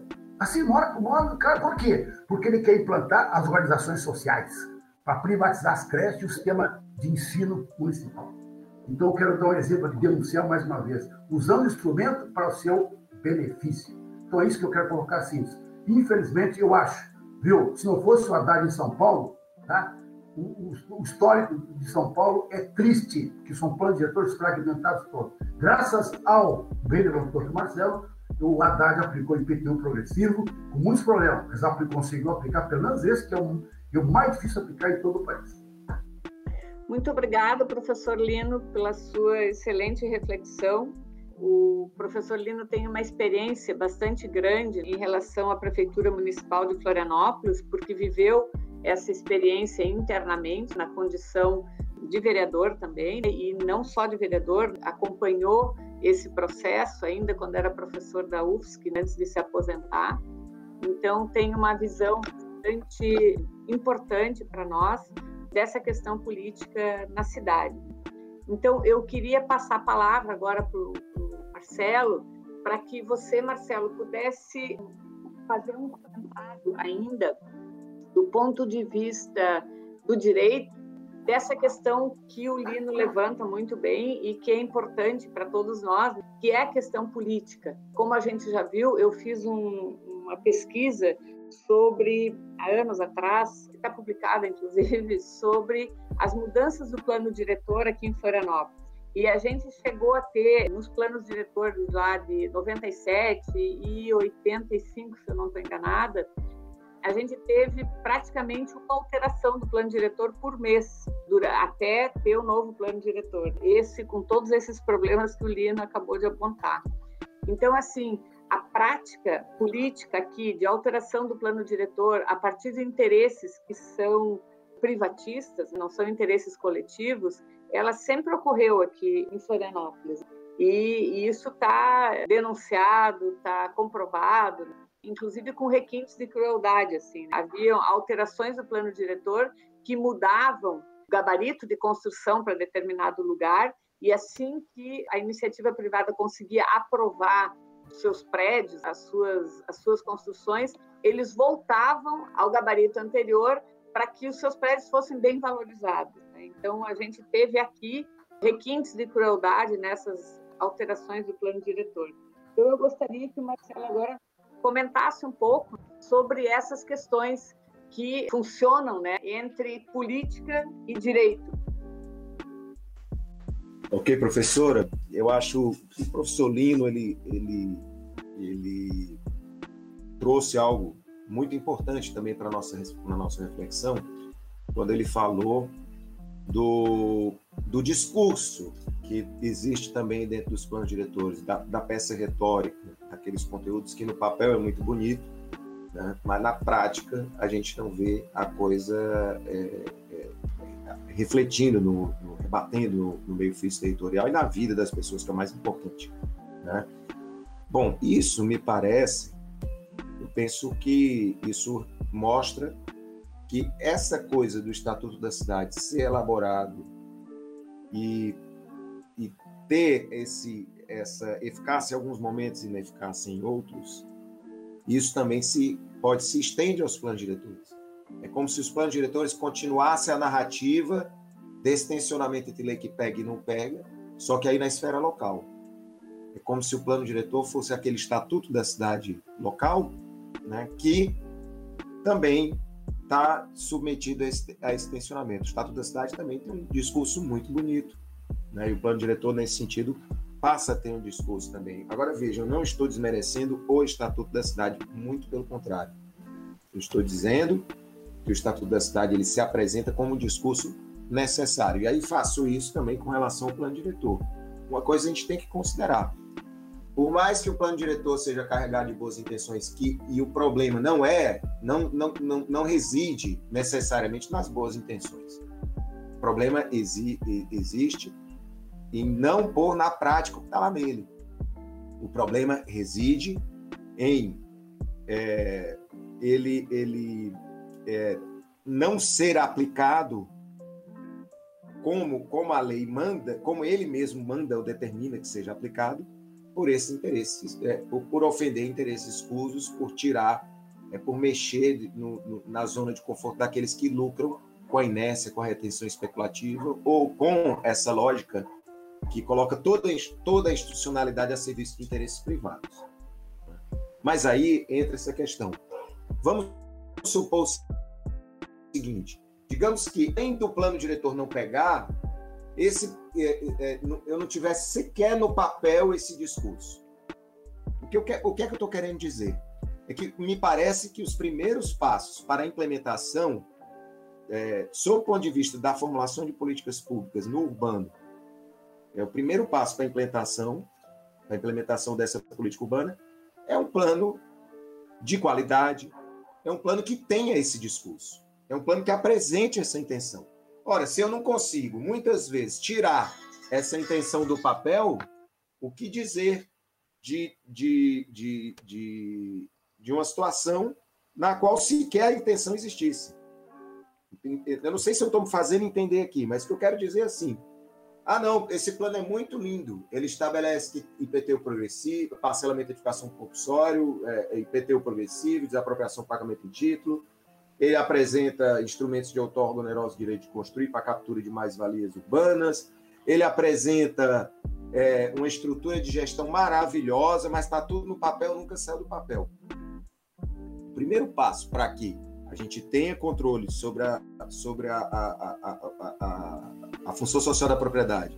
O primeiro passo para que a gente tenha instrumentos que, que sirvam para capturar mais-valia urbana, né? Que sirva por, pra, justamente para que seja restituído à sociedade toda a valorização provocada de, no, nos imóveis pelos investimentos públicos no entorno, o primeiro passo é você ter uma lei dizendo que isso tem que acontecer. Então, o problema não me parece ser o discurso. O problema me parece ser que esse discurso seja possível, é, que esse discurso não saia do papel e que ele não seja execuível. Porque aí é outro problema, é quando você propõe um plano diretor que está muito além da capacidade da, da, da, da, administração pública tocar, muito embora isso não seja, não seja justificativa para inércia. Né? Isso não é justificativa para inércia. É, sobretudo no caso aqui de Florianópolis, trazendo aqui para Florianópolis. A gente vê muito isso. Ah, a prefeitura não tem condições, a prefeitura não tem estrutura.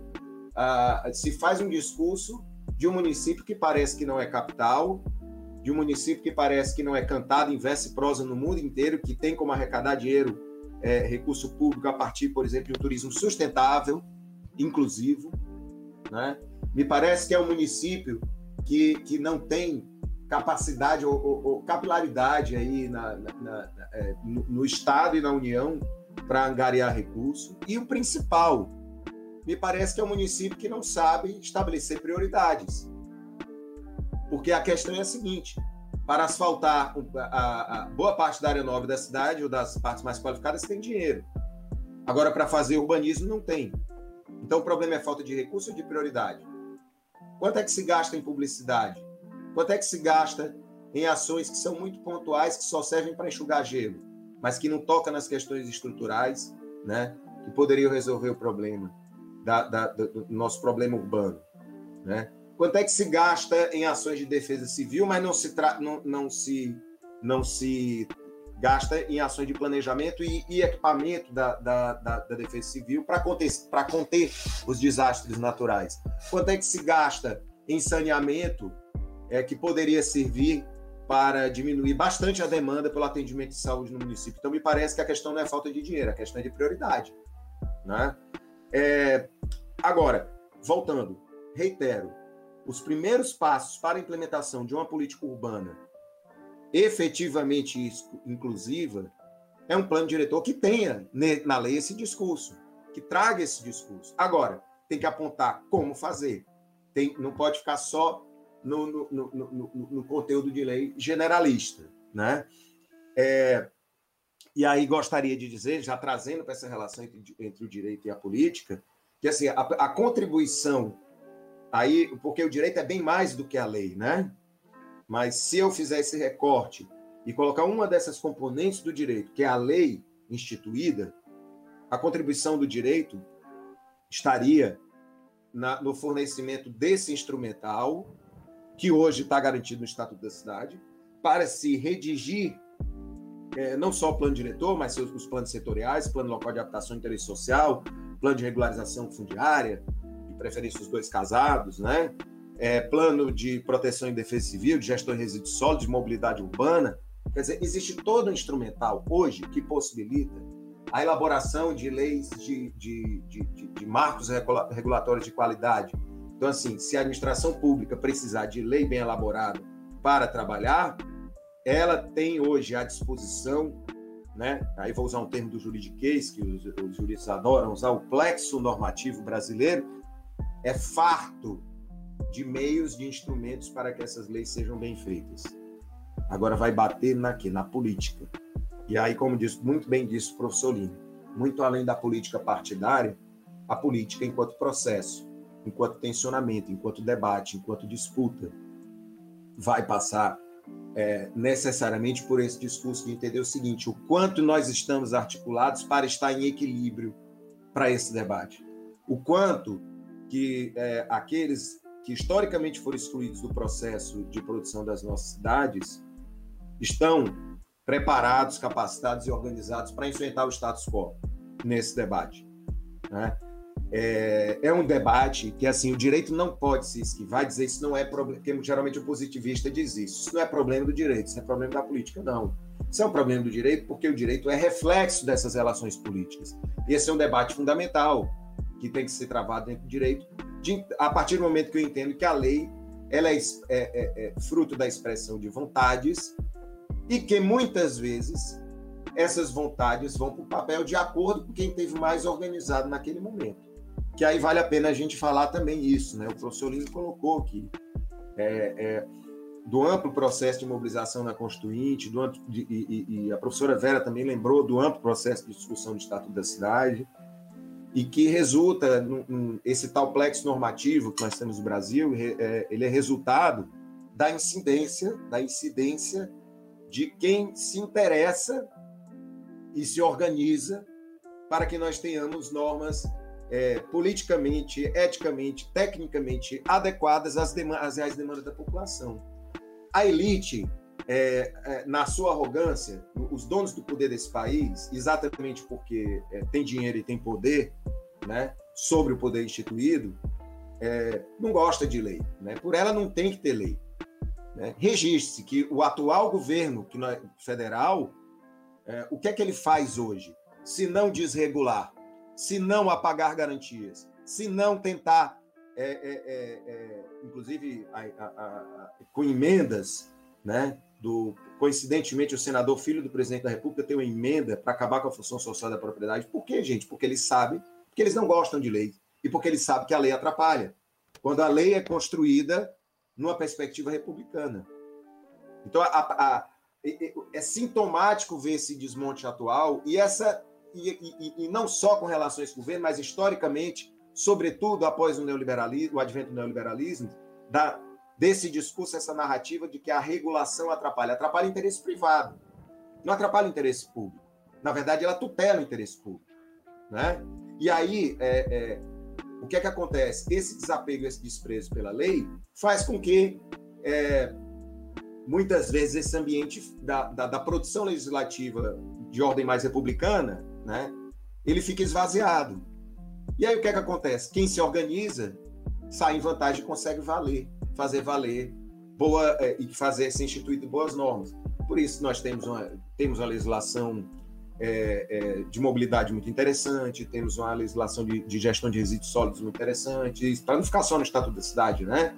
Temos um, um, um Estatuto da Metrópole que ressalvado alguns pontos que não caberia o debate aqui, mas que também é, é, é interessante, e temos o Estatuto da Cidade, que é interessantíssimo. Por quê? Porque foi fruto da incidência dessas desse, desse, dessa parcela da população, é, que aí podemos dizer que amalgamado ali movimento popular, técnicos da área e pensadores da área, acadêmicos sobretudo, né, tiveram é, é, um protagonismo na produção dessas leis. Então, nessa relação entre direito e política, e, e, e, lembrando, o direito não pode se esquivar desse debate e dizer que isso não é um problema dele. É, porque é, porque é, no, é no campo da produção legislativa e, portanto, uma produção jurídica que vai se travar o debate sobre que tipo de lei vai ser editada e que tipo de conteúdo vai ser editado, né? É, no caso aqui de Florianópolis, como, eu, como a gente vê, o plano diretor, ele também, me parece que a lei em vigor, ela aposta nessa estratégia do estatuto. Deixa ficar bonito o discurso da lei, o que importa é que ela não pegue. Alguns vão dizer, uns vão dizer isso. E agora outros podem dizer, não, a lei está aqui, eu me vejo nela, em alguns pontos eu estou representado e é isso que eu quero que valha. O professor Lino fala, e fala com muita propriedade, porque acompanhou esse processo. E nós temos que confiar na, na, na, quando, quando ele diz, e reconhecer quando ele diz que partes do plano diretor em vigor de Florianópolis é, são interessantes e partes são de conteúdos draconianos, complicados é, é, do seu ponto de vista de quem espera o cumprimento da função social da cidade. Isso, por que é que essa lei tá, é, é parte é interessante? É, é, qual, aliás, vamos fazer uma análise detalhada, aprofundada dos conteúdos que são interessantes dessa lei, para ver se essas partes mais interessantes não são as partes que a cidade se vê nela. Ou seja, que a cidade legitimou, que a cidade, no momento da pactuação, concordou e que, por sorte, não sofreu o rodo truculento das 600 emendas em 2014, quando contraditoriamente ao que diz a, gestão, a diretriz de gestão democrática do Estatuto da Cidade, é importante que historicamente continue se denunciando isso. Se colocou a polícia na Câmara Municipal, impedindo que o povo entrasse para discutir, inclusive com pessoas feridas, com violência policial, num processo que deveria ser participativo. Né? É, talvez essas partes do plano diretor que, que tenham a mínima é, é, é qualidade se deva justamente ao que escapou desse verdadeiro rolo compressor que foi passado é, em 2014 e com essas emendas absurdas que foram apresentadas, né? Então, é, nessa relação entre direito e produção política e política urbana, há de se ficar atento para esse aspecto também. O que é que nos interessa no plano diretor? Me parece que para a cidade, para o interesse público, o que interessa é aquilo que reflita o que a cidade quer ver, que reflita, e aí nós temos que ir com uma componente bastante lúdica, bastante romântica, mas necessária na produção da política urbana, que o sonho de cidade das pessoas esteja refletido naquela lei. Né? E aí, quando a gente fala o sonho da cidade, de que pessoas? De que pessoas? Né? Aí entra uma outra questão. É, talvez é, tenha faltado um aspecto nesse debate riquíssimo que a gente teve até chegar no Estatuto da Cidade, talvez tenha faltado considerar ou jogar mais luz ou ter ênfase é, o efeito perverso da lei de terras como o maior golpe já dado nesse país, quando se transforma a lei de terras, a, a terra urbana em mercadoria. E que se cria um procedimento extremamente burocrático para que só os donos do poder, os grandes barões, os grandes ricos daquele tempo, da, edição da lei de terras, que tiveram acesso à terra e, portanto, concentraram nas mãos dele. Por coincidência, e não é por coincidência, porque isso está registrado em discurso, eu não me lembro agora, mas eu cheguei a ler uma, uma participei de uma dessas N lives na pandemia que a gente assiste, onde se colocou textualmente ali, se comprovou que a, a no, na, na, época a, a intenção real da lei de terras era o quê? O povo negro estava sendo, é, entre aspas, abolido é, houve uma abolição formal. Veja, né? direito e fatores reais de poder. Houve uma abolição formal. Se deu a abolição da escravatura, porém, o povo negro, os negros e as negras que foram, é, que, que, foram é, libertos, até hoje a gente está querendo ver que liberdade é essa, foi liberto sem nenhum patrimônio, sem terra, sem chão, sem moradia. A preocupação que eles é, adquirissem algum tipo de poderio econômico a partir de, de, de, de, um patrimônio, né? a partir do patrimônio, já que era o patrimônio que, que e sempre tem sido nesse modo de produção que a gente vive, o grande é, elemento de empoderamento de um cidadão. Né? E aí o que, é que acontece? Eu acho que me parece que faltou naquele processo de criação de Estado da cidade uma maior ênfase a, a, a justiça territorial a ser feita começaria pelo, pela, pela correção de, do abuso do direito de propriedade que foi praticado a partir da lei de terras e da concentração de terras na mão de uma minoria branca, em um país majoritariamente negro. Não é? E esse debate, ele reflete ainda hoje dentro do plano diretor, inclusive aqui de Florianópolis. Porque, afinal, quantas vezes, quantas vezes o tema pobreza, exclusão socioespacial e racismo estrutural foi trabalhado ao longo da, da produção do plano diretor de Florianópolis. Para, para admitir, sim, nós temos uma cidade que alija as pessoas por critério racial, onde o maior prejudicado é o povo negro, e que não houve o devido, é, é, o devido cuidado para tentar re, reparar essa, essa, essa desigualdade, esse crime, esse genocídio que foi cometido contra o povo negro nesse país e que continua sendo praticado. Né? Me parece que o plano diretor de Florianópolis ele não se debruçou sobre duas perguntas: aonde está o povo pobre excluído dessa cidade e aonde está o, o, o povo negro desta cidade e como vivem essas populações nessa cidade e o que o plano diretor pode fazer para corrigir as injustiças que são saltam aos olhos, são gritantes. Eu não preciso de, um, de uma comprovação científica para mostrar o profundo abismo social que existe nessa cidade. O plano diretor de Florianópolis não enfrentou isso. Não enfrentou. O plano diretor de Florianópolis é um plano branco. O plano diretor de Florianópolis é um plano que não considera a pluralidade necessária que tem que haver na, na, na, numa cidade a diversidade é, racial, a diversidade de gênero que tem que haver numa cidade, e que para haver essa, essa diversidade, não dá para ficar só no discurso falando em diversidade, há de se, de se reconhecer desigualdades e promover reparações. E o principal beneficiário dessa reparação, gente, é o povo negro. É o principal. A gente não vai falar em justiça nessa cidade enquanto nós não reconhecermos que a população negra é excluída, que há, que há uma, uma verdadeira segregação socioespacial aqui por critério racial e o nosso plano diretor não enfrentou. Isso é uma questão política. Isso é uma questão que aí direito e política vão, vão, vão dialogar. Se todos são iguais perante a lei, como diz a Constituição, e se o plano direito, e se o Estatuto da Cidade diz que o direito da cidade tem que ser garantido para todos e todas indistintamente, para as presentes e futuras gerações, como é que eu começo fazendo isso? Há de se tomar decisão política. E a decisão política me parece que passa necessariamente por reconhecer as diferenças e, neste sentido, até que haja o equilíbrio, eu dar um tratamento, não diria privilegiado, mas um, um tratamento reparador, um, um tratamento que induza as pessoas a ter igualdade de oportunidade e para construir esse, para construir esse equilíbrio. Só assim nós vamos poder falar em plano diretor que promove justiça socioespacial. Né? Então, acho que isso é um debate que para frente agora a gente tem que fazer, me parece, o plano diretor de Florianópolis para mim não terminou de ser elaborado. Porque não veio me dizer que a, a lei 482 ela é formalmente chamada de plano diretor, mas talvez ela não resista a uma verificação de conteúdo mínimo à luz das diretrizes do Estatuto da Cidade. Quais são os conteúdos dela ali que depõem a favor das diretrizes do Estatuto da Cidade?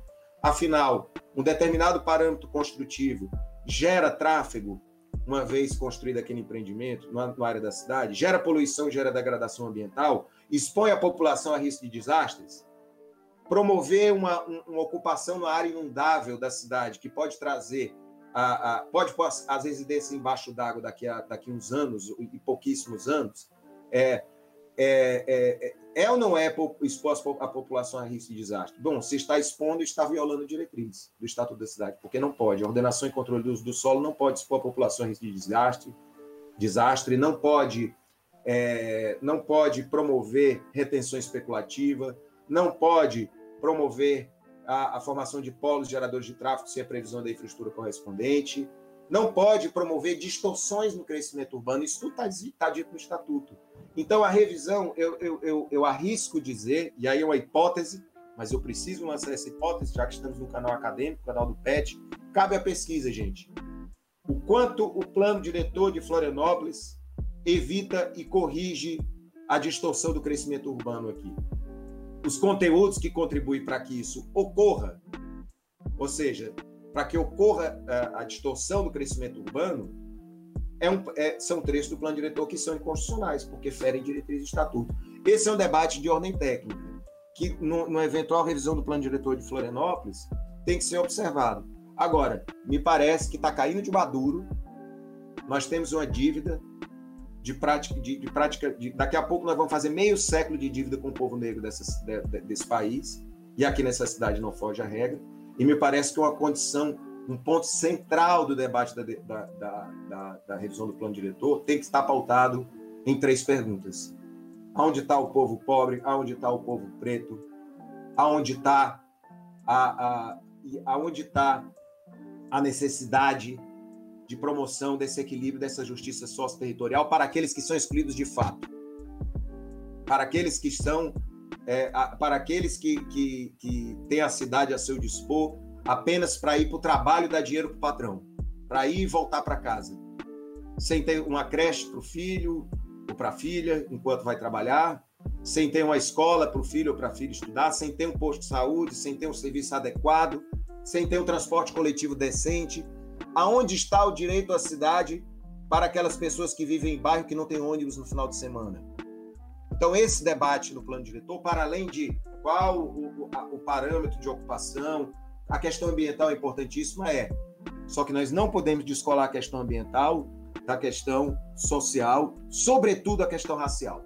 Eu acho que esse é um debate que tem que ser feito não só em Florianópolis, mas em todos os municípios do Brasil. Aonde está o povo negro das cidades? E qual é a justiça territorial que a eles é atribuída? Qual é a condição de estar em, em, em igualdade socioespacial e, portanto, em garantia do direito à cidade? Enquanto essa pergunta não for respondida, nós não vamos poder dizer que o Estatuto da Cidade está pegando. Enquanto essa pergunta não for respondida, nós não vamos poder dizer que os planos diretores não passam de retórica e de discurso. Que, que aliás, que os planos nós não vamos poder dizer que os planos diretores não são peça de retórica e de discurso. Nós precisamos enfrentar este debate sobre pena do planejamento urbano ser conto da carochinha. Agora vamos falar de coisa boa só para concluir, professora. Uma coisa boa que a gente não pode dizer. Se alguém disser, mas você não tem uma saída, você precisa dizer que o Estatuto da Cidade pegou ou não pegou. Ou é A ou é B. Vamos trabalhar por, por, por, por, é, por ficção essa pergunta, né? Já que essa pergunta ela não cabe na realidade, me parece. Ou A ou B, pegou ou não pegou. Mas se eu tivesse obrigado a, a escolher um lado, já que está na moda agora, né, no país tem que ter lado, né? E na verdade, é, quando na verdade o lado deveria ser um só, o lado deveria ser o da democracia, da inclusão social e do interesse público né? Mas se me fizesse essa pergunta e dissesse para que lado você vai, eu diria, eu, iria para o lado de dizer que o Estatuto da Cidade pegou. Bem na linha do que o professor Lino Pérez falou, se a gente considerar pelo menos a questão técnica. Porque até o Estatuto da Cidade, ninguém falava em planejamento urbano que não fosse tecnocrático quando havia. O que nós precisamos é lapidar os planos diretores que nós temos. E lapidar a participação no processo desses planos. Mas que é, é, uma ferramenta, é, uma, é uma coisa que pegou tanto que o que é que os donos do poder fazem hoje? Fazem de tudo para maquiar o processo participativo, para dizer que tem processo participativo, é, para inventar que tem processo participativo. Então, nesse aspecto, é uma vitória. Ruim, é, é, é, é ruim com o Estatuto da Cidade sem estar aplicado plenamente, sim. Pior seria sem sequer ter o Estatuto da Cidade para exigir a aplicação das coisas. Então, nesse sentido, o Estatuto tem lugar, eu acho que a gente não pode enfraquecer a lei é, fazendo o discurso de que, ela, de que o Brasil é um país de leis belíssimas, mas que são leis que não pegam.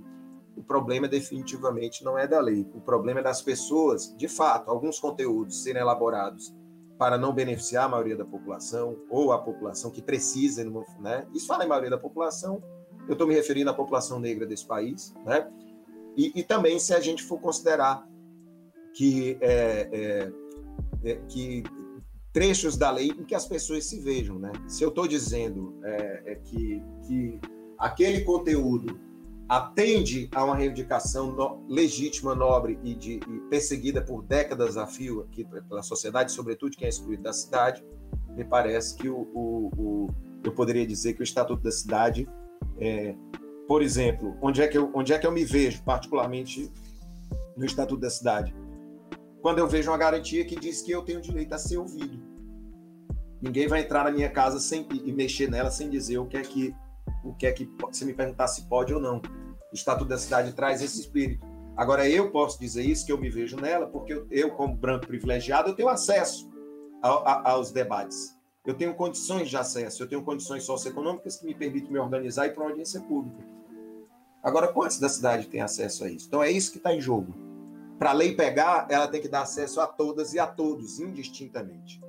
E aí, é, é, ainda que eu possa dizer que o Estatuto da Cidade ele, ele, ele é coroado de êxito ao ter mudado a cena do planejamento, como diz muito Lino, é, ao acabar, a, a, a, ninguém fala mais em plano diretor tecnocrático, muito embora as prefeituras tentem, mas se o Estatuto da Cidade não tivesse pego, gente, o Ministério Público não teria feito tantas incidências municípios é, do Brasil afora, é, é, para corrigir a rota de alguns processos do plano diretor, e nós não teríamos decisões de tribunal dizendo que o jogo hoje tem outras regras. Veja, o jogo hoje tem outras regras, não cabe mais tecnocracia. Isso é isso é traduzido em outras palavras na jurisprudência brasileira. Então, como dizer que ela é ineficaz? Ela seria ineficaz se ela tivesse ficado completamente na gaveta. Agora, é um processo, nós estamos lutando para fazer ela valer.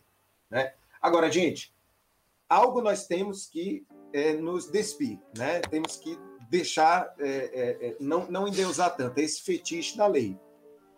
Porque, a, sobretudo, a, a, a, gente, a gente aposta muita ficha na lei.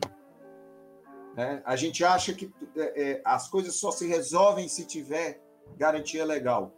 Espero que meu discurso não tenha passado essa impressão. Se tiver passado, eu aqui eu gostaria de esclarecer e deixar bem claro que quando eu digo que a lei é, é, que a lei é importante, eu não digo que a lei é o fim em si mesmo das lutas urbanas, mas ela é instrumento, ela é meio estratégico. Nós temos que ocupar todos os espaços na produção do direito à cidade. Um espaço é o espaço da militância, da organização comunitária, do empoderamento cidadão e cidadã para incidir na política urbana.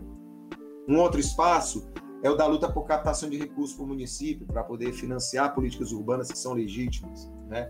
E um outro espaço é do arranjo institucional, que é da organização da lei, é você ter lei e você ter realinhamento administrativo nos municípios para que eles estabeleçam prioridades que são prioridades verdadeiras. Né? E quem vai estabelecer a prioridade é o fruto do debate que combina a dimensão comunitária com a técnica, a soberania popular com o saber técnico. E aí, a, a, a, esse pedaço cabe realmente ao mundo da lei. Nós temos que ter, porque quanto mais bem redigidas as leis, melhor para a gente trabalhar nas incidências em prol de, do direito à cidade. Muito embora eu não precise esperar a lei vir para fazer as coisas acontecer, né? Nós, nós, nós temos a ação política também. Agora, a lei ela ajuda a estruturar. Como eu disse, e é isso que eu estou dizendo, a lei não deve ser considerada como fim em si mesmo. A lei deve ser considerada como um instrumento, como um discurso instituído, que vai auxiliar a tirar o discurso do papel e pôr na prática é mais fácil, né? Me parece cobrar de um prefeito, de uma prefeita, de governador, governadora, de um presidente ou de uma presidenta uma determinada conduta se eu disser assim: eu não estou te dizendo porque eu acho, eu estou te dizendo porque é lei. Você, enquanto gestor público, fez um juramento em defender a institucionalidade. Você, enquanto gestor público, tem obrigação de observar a lei para justificar por que você está fazendo ou porque você está deixando de fazer. Você tem a lei para condicionar as suas ações. Então não cabe aqui você me dizer se você acha certo ou está errado. Aplique a lei. A lei está em vigor. Enquanto ela estiver vigorando, você vai ter que obedecer. E se empodera. E aí um caso, eu já vi gente em município que por anos a fio foi, foi desempoderado e que queria que tivesse que fosse instituído um conselho na cidade e que eram pessoas que. É, é, e aí me refiro a uma dona de casa que é, não bastasse a, as opressões do cotidiano, do dia a dia, né, nas relações familiares, patriarcais, ainda tinha que sofrer a opressão de Estado pela exclusão socioespacial. E essa senhora resolveu se insurgir contra isso e disse: Eu quero ser dona do meu próprio rumo e eu quero ter voz na minha cidade. E quando ela entrou no debate para dizer e o secretário municipal olha para ela e diz assim: Mas tem que ter esse conselho. E ela olha duro no olho dele e diz: Tem, secretário, porque é lei e o conselho é instituído. Como a gente não pode dizer que, ainda que seja uma pequena vitória, não foi um avanço? Agora, a gente tem que. Nós temos que correr, né? A gente não pode trabalhar é, é, é, é, comemorando pequenas vitórias sem olhar se vai dar tempo de, de, de, de atingir a vitória plena antes do planeta explodir, né? E aí nisso é a nossa capacidade de organização para fazer as coisas acontecer. Tá? E a lei, neste sentido, ela vira um instrumento e não um fim em si mesmo. Eu não acredito na lei colocada no pedestal como algo divino e que todo mundo tem que respeitar, é, é, sem questionar, inclusive, a sua legitimidade. Eu acredito no debate profícuo, saudável, que conduza a leis bem elaboradas que vão orientar a ação do gestor, para que eu possa ter poder de cobrança. É isso. Ou pelo menos deveria ser isso. É pelo menos um pouco disso. Muito obrigada, Marcelo. O professor Cornélios Castoriades falava disso quando ele eh, defende a questão da autonomia, né? Ele diz exatamente isso, que a lei não deve ser para sempre, não deve ser a mesma lei, ela deve ser uma construção social a partir das necessidades dos povos à medida que eles encontrem essas necessidades. Então a lei é sempre resultado e instrumento, né? Bem boa essa reflexão, acho que para os nossos ouvintes, fica uma reflexão bem interessante acerca não só da lei do Estatuto da Cidade, mas de todas as leis, da importância que elas têm como balizamento do mínimo, eh, onde a gente pode exigir a partir daí, e também da necessidade, quando elas já não atendem mais aos nossos interesses coletivos, sociais e tal, a necessidade da mudança da lei, né? Acho que é bem. Essa reflexão ajuda a gente a a pensar muitas questões da vida hoje né, em sociedade. Eu queria fazer uma última pergunta que aí poderia ser, eh, vocês dois poderiam se posicionar acerca dela, acho que a gente vai ter que ser um pouquinho mais rápido, mas sobre a extinção do Ministério das Cidades, né? E a questão do Estatuto da Cidade. Me parece que, eh, ao extinguir o Ministério das Cidades, parece que falta, ficou faltando numa estrutura institucional importante, que, é os, que são os ministérios, uma, como é que vou dizer, uma cobrança, uma fiscalização dessa, dessa implementação das leis e tal.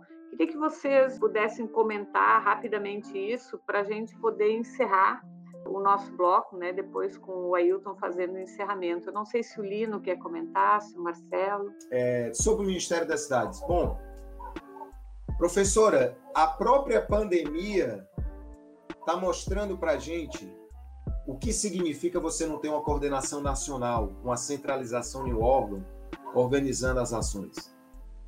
Esse caos que a gente está mergulhado hoje, me custa crer que, uh, tirando esses defensores intransigentes do indefensável, né, mas me custa crer que as pessoas ainda não percebam que isso é justamente por falta de uma coordenação nacional por falta de uma definição de um eixo estruturante de uma ação para todos os municípios do Brasil sobre como lidar, e todos os estados e todos os municípios, sobre como lidar, o que é cada um, o que cabe a cada um é, com relação à pandemia. Ou seja, qual o pacto federativo que teria que ser feito para enfrentar a pandemia.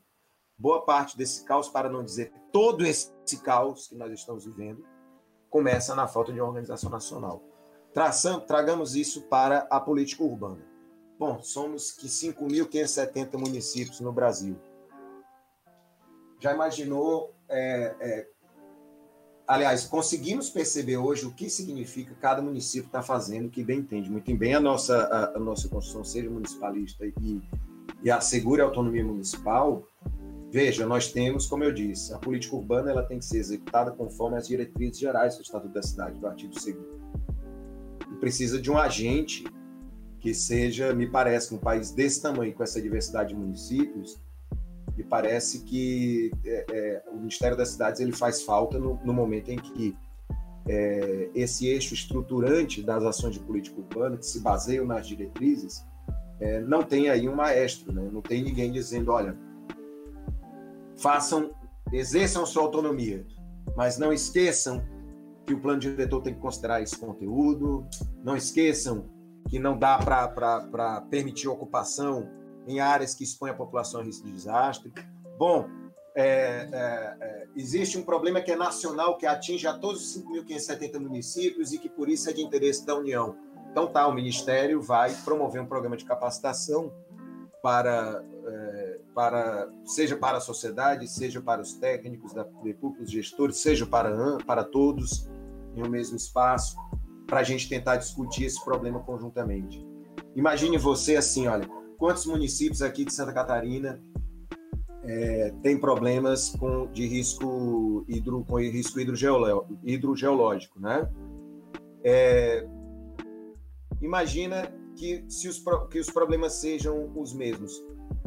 A ação para o enfrentamento, se cada um for, se for na base do cada um por si, é, será que vai dar, dar um resultado tão consistente, tão uniforme e no mesmo espaço de tempo se ele fosse feito em coordenação com todos os municípios trabalhados, né? Então, assim, o Ministério das Cidades ele surge para ajudar, surgiu para ajudar nessas ações coordenadas e para trazer a premência da política urbana num país cada vez mais urbano.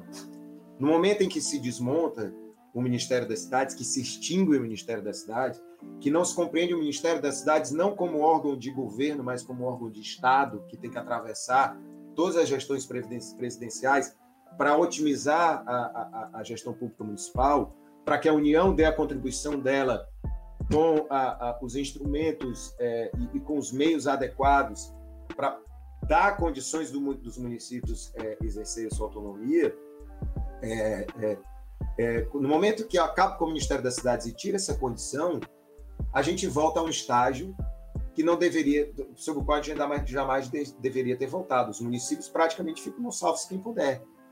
É mais ou menos, é, é, eu te dou, na, o, o, o, a atual gestão federal diz, é, há uma filosofia de eu te passo o recurso e você faz o que bem quer, né?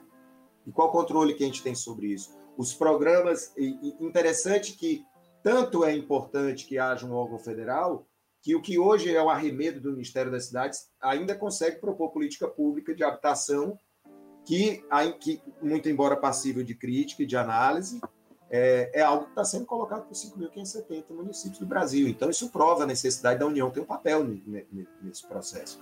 Extinguir o Ministério das Cidades é um retrocesso nesse sentido, e qualquer governo decente que, que queira é, é, que queira enfrentar os nossos problemas sociais é, vai, ter que, vai ter que assumir a, a premissa da questão urbana e dela ser enfrentada. Então, para concluir, eu gostaria de dizer que o Ministério das Cidades, é, é, é, nas próximas gestões do governo federal, já que do atual, pelo visto, não se pode esperar muita coisa nesse âmbito, é algo que deveria ser repensado é, para voltar, sobretudo, pelo seguinte: onde foi que funcionou, funcionou a vacinação, onde é que as coisas saem minimamente organizadas, quando se usa componentes do sistema SUS. Não é eficiência do governo, não é eficiência nem de município, nem de Estado, nem da União.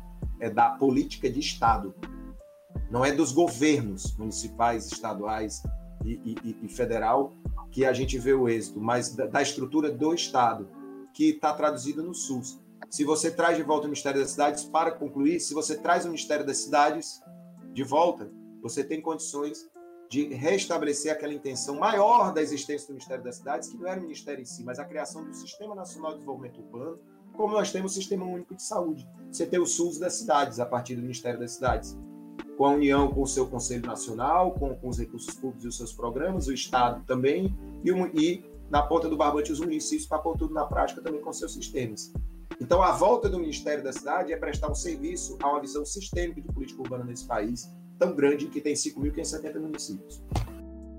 Eu vou um pouco na direção, acho que mesma, conhecido com o Marcelo, que a grande luta desse país é nós temos políticas de Estado, ou seja, que tem uma perenidade, ok?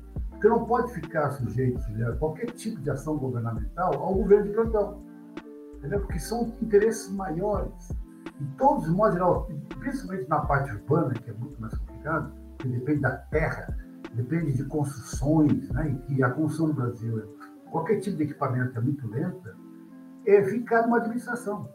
O ideal seria que a, que a sociedade pegasse todos esses princípios gerais da e assim, ó, eu só voto no vereador, no deputado, etc., federal, qualquer parlamentar, desde que é, cumpra esse princípio do Estatuto da cidade entendeu? ou que tem é, princípios gerais, ou mesmo concretos, que, que impliquem mais uma administração. Então, é o contrário inverter hoje. Mas não, hoje a classe política em geral, é, tipo assim, entra no mercado eleitoral e a, na, na, cabeça dele tira as demandas e a sociedade vai, vai negociar com a sociedade, fragmentando demandas locais a partir do interesse próprio dele. Então está tá invertido. Isso é uma, isso passa uma profunda reforma política viu, nesse país.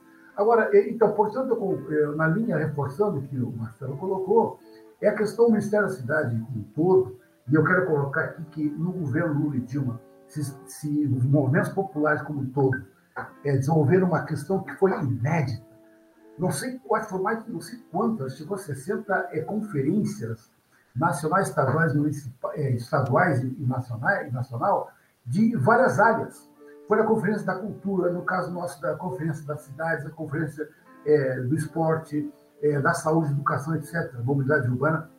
Foram em não sei incontáveis conferências estaduais e municipais para definir o quê? Um sistema nacional na nossa área de desenvolvimento urbano. Ou seja, tem um arcabouço que foi definido, certo? Com um CPF, no nível nacional, estadual, municipal, se definisse que qualquer tipo de política tivesse, olha só, um conselho com a proporcionalidade que tem que ser da paridade, se possível, a maioria da população deve estar nesses conselhos, e não, não paritário em si, porque o prefeito manipula também para dar o prazer à maioria. Depois você tem é, uma política, um plano para aquela área, e tem o quê? Um recurso, porque sem fundo, um fundo naquela área, não é possível realizar o tripé. Então, isso foi definido em todas as áreas, foi um avanço no Brasil inédito eu acho que até pelo mundo, viu? Nesse tipo de novamente o Brasil ele foi vanguarda. Mas ele foi o que quer. O que aconteceu? Desmontaram o Ministério da Cidade, desmontaram o Sistema Nacional de Desenvolvimento Urbano, está começando, né? Foi o problema correndo no governo da Dilma impeachment. Então, o que está acontecendo? O que está acontecendo aqui é, é, esse sistema tinha que ser o quê? Do Estado. O Conselho, por exemplo, Nacional das Cidades foi desmontado pelo Temer. Depois, com o Bolsonaro, piorou ainda. Por quê? Porque o conselho tinha uma ambiguidade, isso é um debate que nós Conselho de Direito, porque eles são conselhos é, que têm, têm uma parte da sociedade, mas também são, vira aparelho de Estado, do, do governo, governo, de plantão. Então ele tinha que ser o quê? Tem um autônomo, ele tinha que ser autônomo da, da, do governo de plantão, uma estrutura de Estado, para garantir a perenidade. É igual nas carreiras de, profissionais que você tem, você tem concurso, para ter lisura, e que agora o governo quer desmontar com a reforma administrativa a PEC 32, né? que acaba, aí vem todo o cliente do Brasil e volta à colônia. Né? Ou seja, o governante ele, ele pega os, contrata seus, seus comissionados, como é o comissionado, e faz o que quer. Então, exatamente a inversão. Nesse país, nós ficamos meio que não sei meio do caminho. Mas o, o, Sistema Nacional da Saúde, que foi o mais avançado com o SUS, que nós temos que é um SUS urbano, foi, e na educação, que o Sistema Nacional de Educação, foi os arcabouços mais avançados que tivemos. Mas o que, que é? Chega um presidente plantão e desmonta, entendeu? Então não pode. Então você, através disso, você pode recorrer ao STF para que, que aquele governante não desmonte e mantenha a grau de autonomia que tem que ter essas instâncias todas. Senão eles viram um aparelho de Estado. Bem naquilo na expressão do nosso do grande, grande pensador francês é, Louis Althusser, quer dizer, os aparelhos ideológicos de Estado. Aí traduz. Então, a nossa luta é invertida. É garantir a autonomia da sociedade organizada para que vigie o Estado. Porque mesmo que tenha um Estado progressista, né? no caso do governo Lula e Dilma, nós também temos que a sociedade organizada, ainda que se identifique com aquele governo de plantão, ele tem que ter autonomia para poder fiscalizar o Estado, em qualquer, em qualquer instância. Ter um controle social e também um controle político e público. Então, e a transparência. Bom, então isso que aconteceu? O governo Temer, que desmontou vários órgãos como da cultura, e agora o Bolsonaro, então, sem comentários, você vê a fragilidade institucional que teve esses temas todos nacionais que começaram, mas não, não teve tempo para consolidar isso. Então, isso é um debate com o STF, que nós temos que garantir leis que, esse, nesse caso, que, que sejam perenes, isso que é fundamental para que o governo plantão não vá lá e mexa. Entendeu? Então, vou dar um exemplo prático.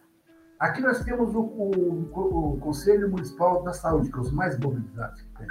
Mas ele não, o prefeito não bate e ele está tentando mudar a sua composição, mas ele é muito aguerrido esse conselho. Então chega um ponto, nós temos ideia, o Conselho Municipal da Saúde, que é o mais avançado, eu acho. No contrário disso, é o Conselho de Transporte, que, o sistema, que a, a, a minoria das entidades é, comunitárias, no Conselho da Saúde, o presidente não é só o presidente, não é só o secretário da Saúde. Pode ser em rodízio, por exemplo, um membro, é, um membro do Conselho. Nós tentamos fazer isso na época do núcleo gestor participativo Dário Berger, que não fosse só o, o, o representante de PUF, na época do Rosa, mas que pudesse ser mais rodízio. Imagina, o Berger chegou, acabou, acabou quase o gestor. Então, é um exemplo prático disso, quer dizer que a, a, a institucionalidade perene tem que ser garantida ainda uma grande, é, vamos dizer, desafio institucional e político que nós temos que ter é, no país. Então, esse, no país está esse desmonte que nós tivemos de governos é, de caráter mais conservador, acaba em qualquer nível, falando no nível federal, no nível estadual aconteceu também o desmonte dos conselhos estaduais é, da cidade, enfim, alguns de educação, a ponto que um, criaram um movimento, que eu acho que é o BINEG, que é o mais que avançou hoje, é o movimento da educação, mais para a saúde. Eles criaram, tiraram o Conselho Nacional de Educação, eles criaram um Fórum Nacional de Educação e autônomo. Então, eu acho que eu quero dar uma, uma luminária esse movimento da educação para preservar a lei de diretrizes de educação, que foi um grande patrimônio do Brasil, e que foi responsável para garantir é, que o Bolsonaro não desse é, um golpe na. Como é que chama? Ah, esqueci agora. Ah, em que no Congresso Nacional se conseguiu manter a.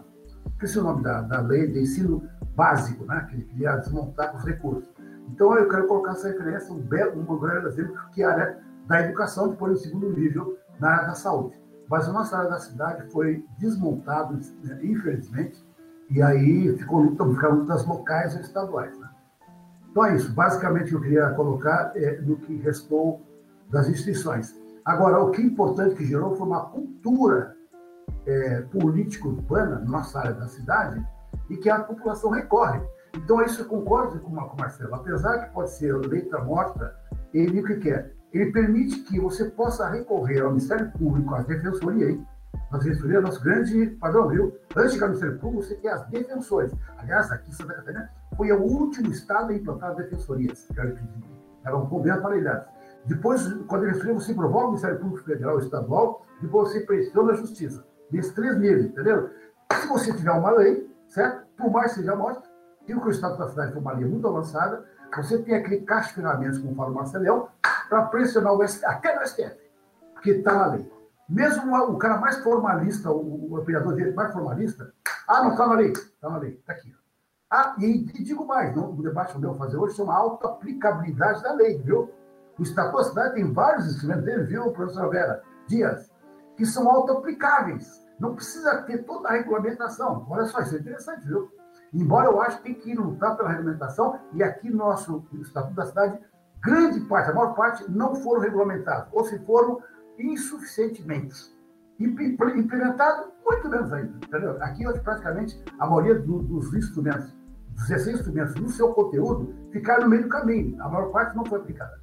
Só o estudo de impacto de vizinhança, o toga nerosa ainda está sendo debatido a regulamentação, é, o, operação consorciada não está sendo aplicado, e o direito de transferência de direito construído foi apropriado do setor imobiliário. Certo? IPTU, nem pensar. Tá? Então é isso. Agora, o processo, repetindo, professora, para que eu comecei, que é a questão democrática de audiências públicas, mal ou bem, embora sejam manipuladas, já tem uma cultura de audiência pública. Eu, como vereador, não consegui, não conseguimos regulamentar a audiência pública. Porque o cara de plantão lá, o vereador que é da situação, ele vai lá e sabe o que faz? Ele coordena a audiência pública e manipula ela. e bota, que ele não fala, ó, tanto escrito, 10 escrito, tá, tchau. Aí não faz equipamento, dá impressão, parece que atendeu a, a formalidade da audiência pública, entendeu? Então, nós temos que fazer um projeto regulamentar para que tenha um controle popular das audiências públicas. Fora conferências, aquela conferência que fez César Souza foi uma vergonha, com duas conferências, o, lá o, o arquiteto na época, sabe quem foi, né? Que coordenou a audiência pública, né? Que foi uh, Dalmo. Ele coordenou, ah, sim, sim, ah, sim, sim. Pô, tinha 60 falas, cara. Das sete da noite da Assembleia Legislativa até meia-noite. Nunca me esqueço de daquela vez de outubro. Aí, ah, não, nós vamos colher sim, todas as contribuições. Sim, sim, sim. Isso aconteceu. Três dias depois, chegou tudo na Câmara, sem nenhuma contribuição. E, e na Câmara Municipal, que eu assistia, não me neguei, se fecharam as portas entre os governistas, 600 emendas. Pá, janeiro, aprovado.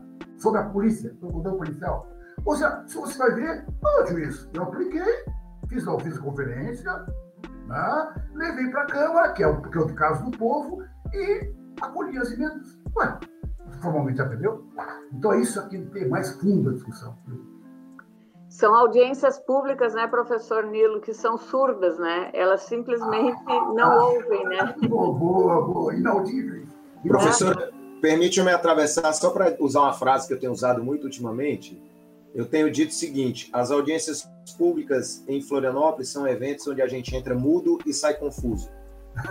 boa, boa. boa é, o próprio Marcelo Leão é um lutador das audiências públicas, não é isso? E a gente não conseguiu, né, Marcelo? no mandato lá, é, regulamentar isso aí, infelizmente. É um problema contínuo. Quando eu vou coordenar audiência pública, eu consigo fazer bem popular. Tá, daí? Eu não estou lá, os caras fazem o que querem. Bom, eu vou agradecer bastante a presença de vocês dois, né, do professor Lino Pérez, com a sua enorme experiência e, sobretudo, com a sua leitura precisa em relação aos movimentos, né, eh, políticos, sociais aqui da cidade, né. Vou agradecer ao Marcelo Leão pela sua uh, expertise aí uh, no que diz respeito à lei e à reflexão acerca da lei, né? Uh, acredito que para os, para os nossos ouvintes ficou bastante claro esse jogo político, né? A, a importância, né? não só da lei, mas do plano da lei. Vou passar a palavra para o professor Lino para ele poder fazer a sua última fala. É isso, então, é que é o seguinte, eu queria, assim como o Marcelo colocou, eu quero dizer aqui é, que eu quero agradecer esse espaço que nos foi dado, eu quero aqui, eu acho que é importante estimular isso, viu? Esse podcast. Até fazer uma avaliação do podcast lá no meio do povão, desse povão que está escutando. Então, porque nós temos um linguajar, né, complicado, muito técnico, né? A gente faz. Eu estou me corrigindo, mas é um problema. Eu acho que muita coisa que a gente falou aqui, uma parte ficou inaudível. Pum, o cara não, cara não escuta, não consegue entender. Mas assim, eu quero aqui agradecer, quero dizer que, assim como tem, eu acho que é importante, o que é o Instituto Guerreiro, né? Professor Marcelo Leão, nós temos ação para criar agora o Instituto da Cidade e Território, e que está organizando um livro que eu estou na minha coordenação, e vamos agora anunciar, agora no dia 10 de julho, com artigos que a professora Vera está participando, é, com muitos autores, são seis segmentos, eu acho que isso é inédito, né, de fazer vários que contaram essa história da luta de 20 anos aqui em Florianópolis, no Estado. Né, importante, com autores nacionais também. É, quero aqui também que nós estamos no Fórum da Cidade também, é uma, é uma trincheira de luta importante, e tem, também está fazendo 20 anos, professora Vera, 20 anos também o Fórum da Cidade, foi 2001, no calor do Estatuto da Cidade, eu me lembro, meu professor, deputado federal, e é, Klaus Ilgenfritz foi o grande lutador do, do, do, do, Estatuto da Cidade. Então, o Forte Cidade acompanhou essa luta e também vai, vai criar outro livro, viu? vai ter um livro chamado Livro Reportagem do Fórum da Cidade. Então, nós estamos organizando isso tudo. Então, o Instituto aqui, Cidade Território, é, vai ser um parceiro com o IGENTES.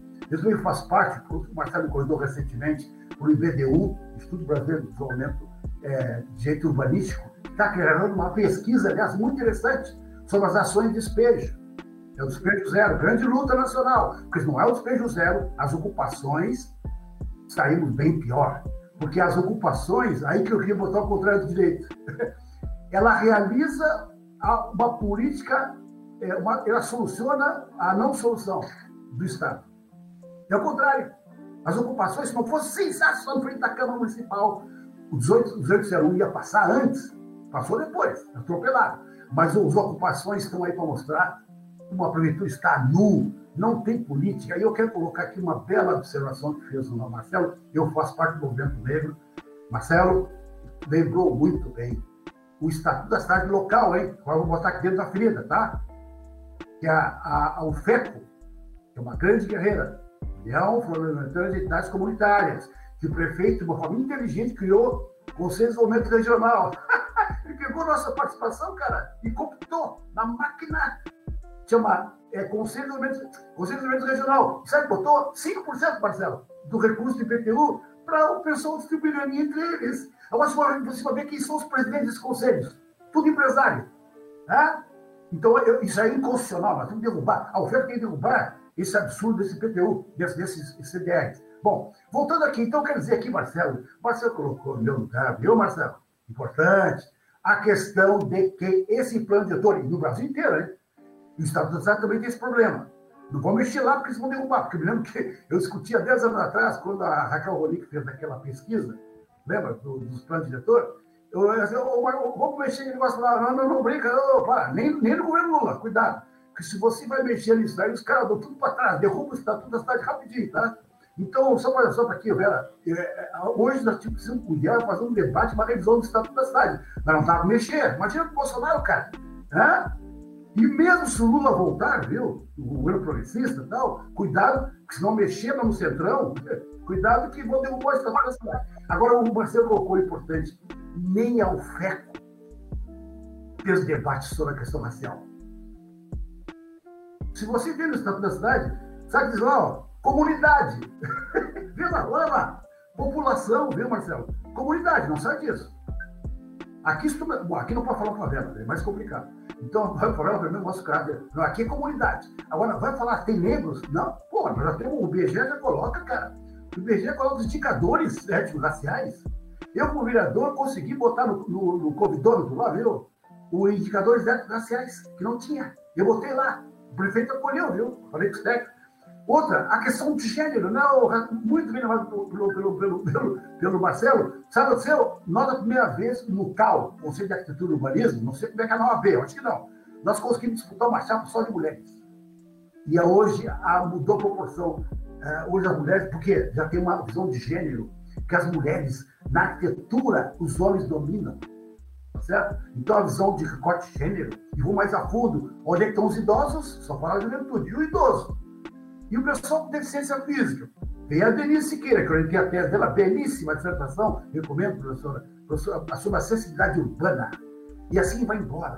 Uma, uma cidade que um dia admitir as pessoas com deficiência física, todos os níveis, os negros, os indígenas, os, os, os chamados os, os beduínos, como é que chama os beduínos? Os, os ciganos, né?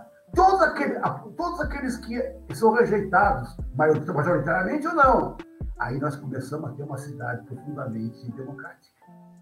Até lá, ficamos com essa dívida, e uma palavra central que levantou aqui o Marcelo quer colocar, concluindo, reparação. Isso foi uma luta momento dele, lá em Duban, está por haver essa reparação também para as mulheres, que, é, que lutaram por voto tardiamente no Brasil, nos anos 30 então, aqui eu quero colocar, professora Vera, e cada vez mais a arquitetura vai virando feminina, mais diferenciada, portanto, muito mais complexa. As rugosidades que falam Milton Santos são mais profundas. Certo? Os povos tradicionais, as terras comunais com pescadores de ribeirinho, nossos aqui, o Mané, que foram expulgados das suas terras, em todos os níveis, a diferenciações. Então é isso. Né? Na sua geografia, para coroar, a geografia deve, com missão ética, científica destacar as rugosidades da Terra. Tá? Mais arquiteto. Minha formação fez uma arquitetura é, lisa, nivelada. Agora, quando começa, eu, eu sou um aluno, um aluno meu brincando, só para agora é anedótico, né, professora? Um aluno nunca me esqueço. o professor, daqui a pouco, cara, nos anos 70, nos anos 78, 79, eu era, eu era guri. E disse assim, o cara sempre estava com suas olhos vermelhos, já sabe por quê, né? Está no fundo do é o seguinte, o, o, sabe o que é, professor? Sabe o que é arquitetura ideal? É o homem escama. É quando a arquitetura vira escama, como se fosse a pele. Nossa pele muda todo o tempo.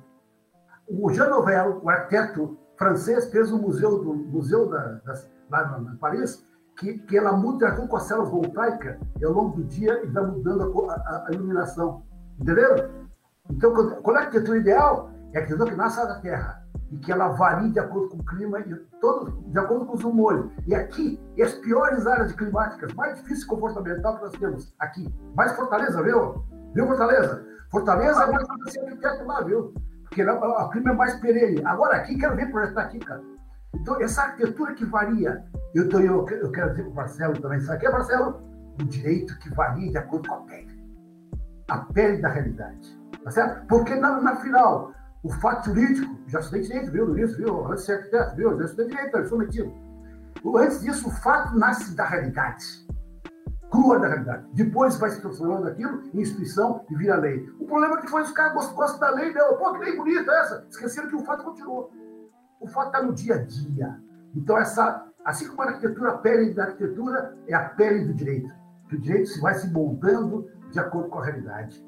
Que é chama de jurisprudência, que permite Marcelo Leão, grande especialista, referência do sul do país, junto com a nossa Betina lá. Então é isso. Parabéns a todos vocês aqui, parabéns geografia. Eu confio mais na geografia do que na arquitetura, viu? Então eu quero deixar colocar aí. Obrigado. Muito obrigado, professor. Então, eu quero agradecer muito a, ao professor Lino Pérez e ao advogado eh, Marcelo Leão por essa aula que nós tivemos aqui hoje, por essa conversa. Muito obrigada a todos. Eu agradeço o convite, professora. Queria encerrar só mandando um grande abraço às minhas companheiras e companheiros do Instituto Gentes de Direito aqui de Florianópolis. Um instituto tão aguerrido também que na, na, luta pela promoção e defesa de direitos humanos encampa também as lutas pelo direito à cidade. E gostaria de pedir que as pessoas acompanhassem também a produção do Instituto Brasileiro de Direito Urbanístico, instituto da qual faço parte, tenho a honra de no momento estar conselheiro da Regional Sul. É, acessem o nosso site do Instituto Brasileiro de Direito Urbanístico, as nossas mídias, nós temos site, temos face, é, Facebook, Instagram, é, para acompanhar a nossa produção, para o pessoal da academia que tem muita nota técnica produzida para de leitura, tem muito compartilhamento de material, convido a, a, ao acompanhamento do, desse trabalho belíssimo, feito tanto pelo Gentes como pelo IBDU. Muito obrigado. Obrigada a todos. Eu passo agora a palavra ao Ailton, que vai fazer o encerramento desse podcast. É, bom, chegamos ao final, pessoal. Novamente, nós do PetGel Gostaríamos de agradecer a participação do professor Lino Pérez e do advogado Marcelo Leão, que trouxeram informações tão importantes. Gostaria de agradecer também à professora Vera por coordenar essa conversa e a você ouvinte que nos acompanha. Se curtir esse programa e deseja saber mais, siga a gente nas nossas redes, Instagram, petgeodesk e no Facebook Pet Geografia Udesc. Vocês conseguem encontrar na bio do nosso Instagram o link de acesso para este e demais episódios do nosso podcast, que se encontram em diversas plataformas em nosso canal do YouTube, Spotify e outros streamings de áudio. Esse foi o nosso bate-papo de hoje. Ficamos por aqui e fique atentos nas redes do PetGel. Logo terão novas edições do nosso podcast, lives pelo YouTube, Instagram e muito conteúdo interessante. Obrigado e até a próxima.